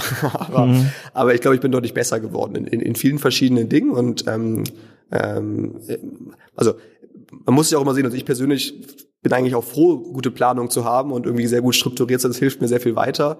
Ähm, manchmal gibt es aber einfach Momente, wo ich auch weiß, da stelle ich mir quasi oder stehe ich mir selber im Weg. Ähm, Ja. Und das ist halt, hat, hat glaube ich, jeder in irgendwelchen Bereichen. Bei mir ist es halt dann in dem Bereich ein bisschen manchmal so. Ähm, und äh, das ist einfach für mich ein Lernprozess. Also äh, vielleicht auch dann selber es zu realisieren. Also in dem Moment, wo man vielleicht eigentlich sagen will, ey, sag mal, das ist aber gar nicht geplant, wir wissen ja gar nicht, was wir machen, ähm, da, einzuschreiten. Und das ist auch ganz lustig, weil auch zum Beispiel mein, also mein Mitgründer, der Peter, der, also der Berater sozusagen, der bei uns äh, der aus der Schiene kam, der ist genau das Gegenteil. Der ist so spontan, der war dann irgendwo, hat gesagt, irgendwie drei Tage vorher hat er einen Flug gebucht irgendwo hin. Ähm, und ich habe ihm Zeit gesagt, ja, aber du hast doch gar nichts organisiert und äh, habe ihn erinnert, hast du, hast du schon eingecheckt? Und er hat dann immer gesagt, lass mich doch in Ruhe, ich krieg das schon selber hin. ähm, und ich habe mir quasi mehr Sorgen gemacht, dass, dass er es nicht hinbekommt oder dass er es nicht pünktlich schafft, obwohl das gar nicht mein Problem gewesen wäre, theoretisch gesehen. Also dein Ähm, Gesichtsausdruck war ziemlich cool, als du das gerade erzählt hast, wo er dir gesagt hat, äh, so drei Tage vorher und so. Du warst so, dein Gesichtsausdruck war, äh, wie, was jetzt? Äh, das geht doch gar nicht. Also, ja. Genau, und, und, aber das ist halt auch, glaube ich, also jetzt, wenn, wenn man jetzt auf, auf diese Charaktereigenschaften und wie wir äh, sind, ich glaube, das ist auch das große Glück, was wir bei uns im Gründerteam haben, weil wir sind extrem verschieden, Mhm. aber halt so verschieden, dass es halt wieder extrem gut ist, weil wir einfach komplett Eben. verschiedene Dinge haben. Also ich, ich sage das immer so, Peter ist eher so der, der, der Träumer, der alles ist möglich, der lass uns doch jetzt mal mit der Rakete in die Welt, ins Weltraum fliegen. Und ich bin dann immer der, der so wieder runterzieht und sagt, hey, ein bisschen Realismus, nicht komplette crazy gehen.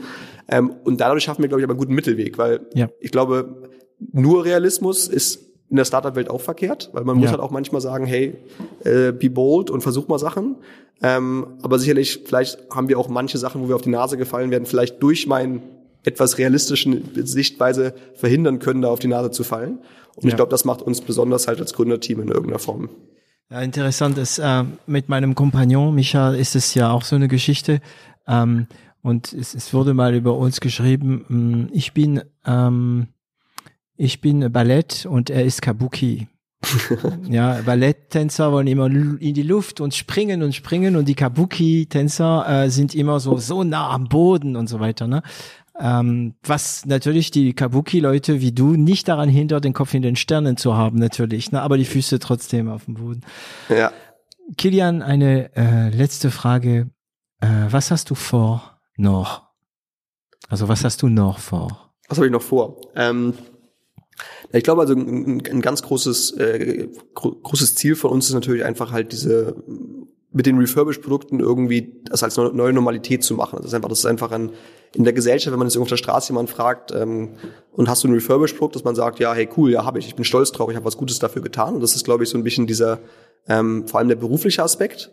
Ähm, für mich privat vielleicht nochmal irgendwie on top of, äh, on top ist, glaube ich, ich möchte ganz gerne irgendwie das selbst, wenn wir irgendwann vielleicht mal, hoffentlich sind wir das irgendwann, 400, 500 Leute sind oder noch mehr, dass trotzdem halt das Gefühl der Mitarbeiter und meiner Kollegen und meines Teams auch ist, dass ich irgendwie immer noch Mensch geblieben bin und immer noch äh, greifbar bin und ähm, äh, für sie da bin. Weil das ist natürlich eine große Challenge auch für uns. Wie gesagt, wir werden immer größer, wir, wir, wir äh, unser Büro wird größer, dadurch verliert man irgendwie automatisch dann auch vielleicht manchmal den Kontakt zu der Person auf eine tägliche Art und Weise. Ähm, aber für mich ist einfach dieses ja, familiäre Gefühl, wie gesagt, dieses Refurb Family Feeling extrem wichtig und ähm, ja, also ich glaube, da, da irgendwie dieses Gefühl zu behalten, dass die Leute halt denken, hey, er ist jetzt irgendwie ein, ein, toller Gründer und hat irgendwie eine tolle große Firma aufgebaut, aber trotzdem kann ich mit dem jetzt darüber reden, was der am Wochenende gemacht hat und muss mich jetzt nicht irgendwie so fühlen wie, oh, mit dem darf ich nicht mehr sprechen. Ähm, und das klappt sehr gut aktuell, äh, immer noch, obwohl wir 120 schon sind. Aber ich hoffe, dass es halt auch weiterhin so bleibt und mich selber möchte ich dafür dazu motivieren, dass, dass ich mein Bestes gebe, dass das so bleibt und hoffe, dass das dann halt auch auf der Gegenseite auch ähm, hoffentlich angenommen wird und auch dann gegen, also gegenüberliegend mitgespielt wird, sozusagen, das ganze Thema.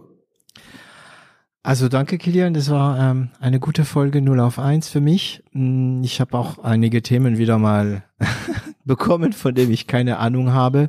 Ähm, ich glaube, das zentrale Thema war dieses, ähm, ja, dieses äh, Mitplan aus der äh, aus der Komfortzone. Ähm, ich bedanke mich bei dir ganz herzlich und wir sehen uns wieder. Ciao, Kilian. Ja, vielen Dank dir, hat sehr viel Spaß gemacht. Et voilà, Sie haben es geschafft, diese Folge bis zum Ende zu hören und ich danke Ihnen dafür. Sollte Ihnen dieser Podcast gefallen, vergessen Sie nicht, ihn zu teilen und darüber zu sprechen. Abonnieren Sie uns und zwingt Freunde und Familie es auch zu tun. Sie finden uns auch online unter 0auf1.com. Und falls Sie eine Internet- und Medienagentur mit einem breiten Spektrum an Erfahrungen und Kenntnissen brauchen, melden Sie sich. Das Team von L'Agence wird sich besonders gut um Sie kümmern.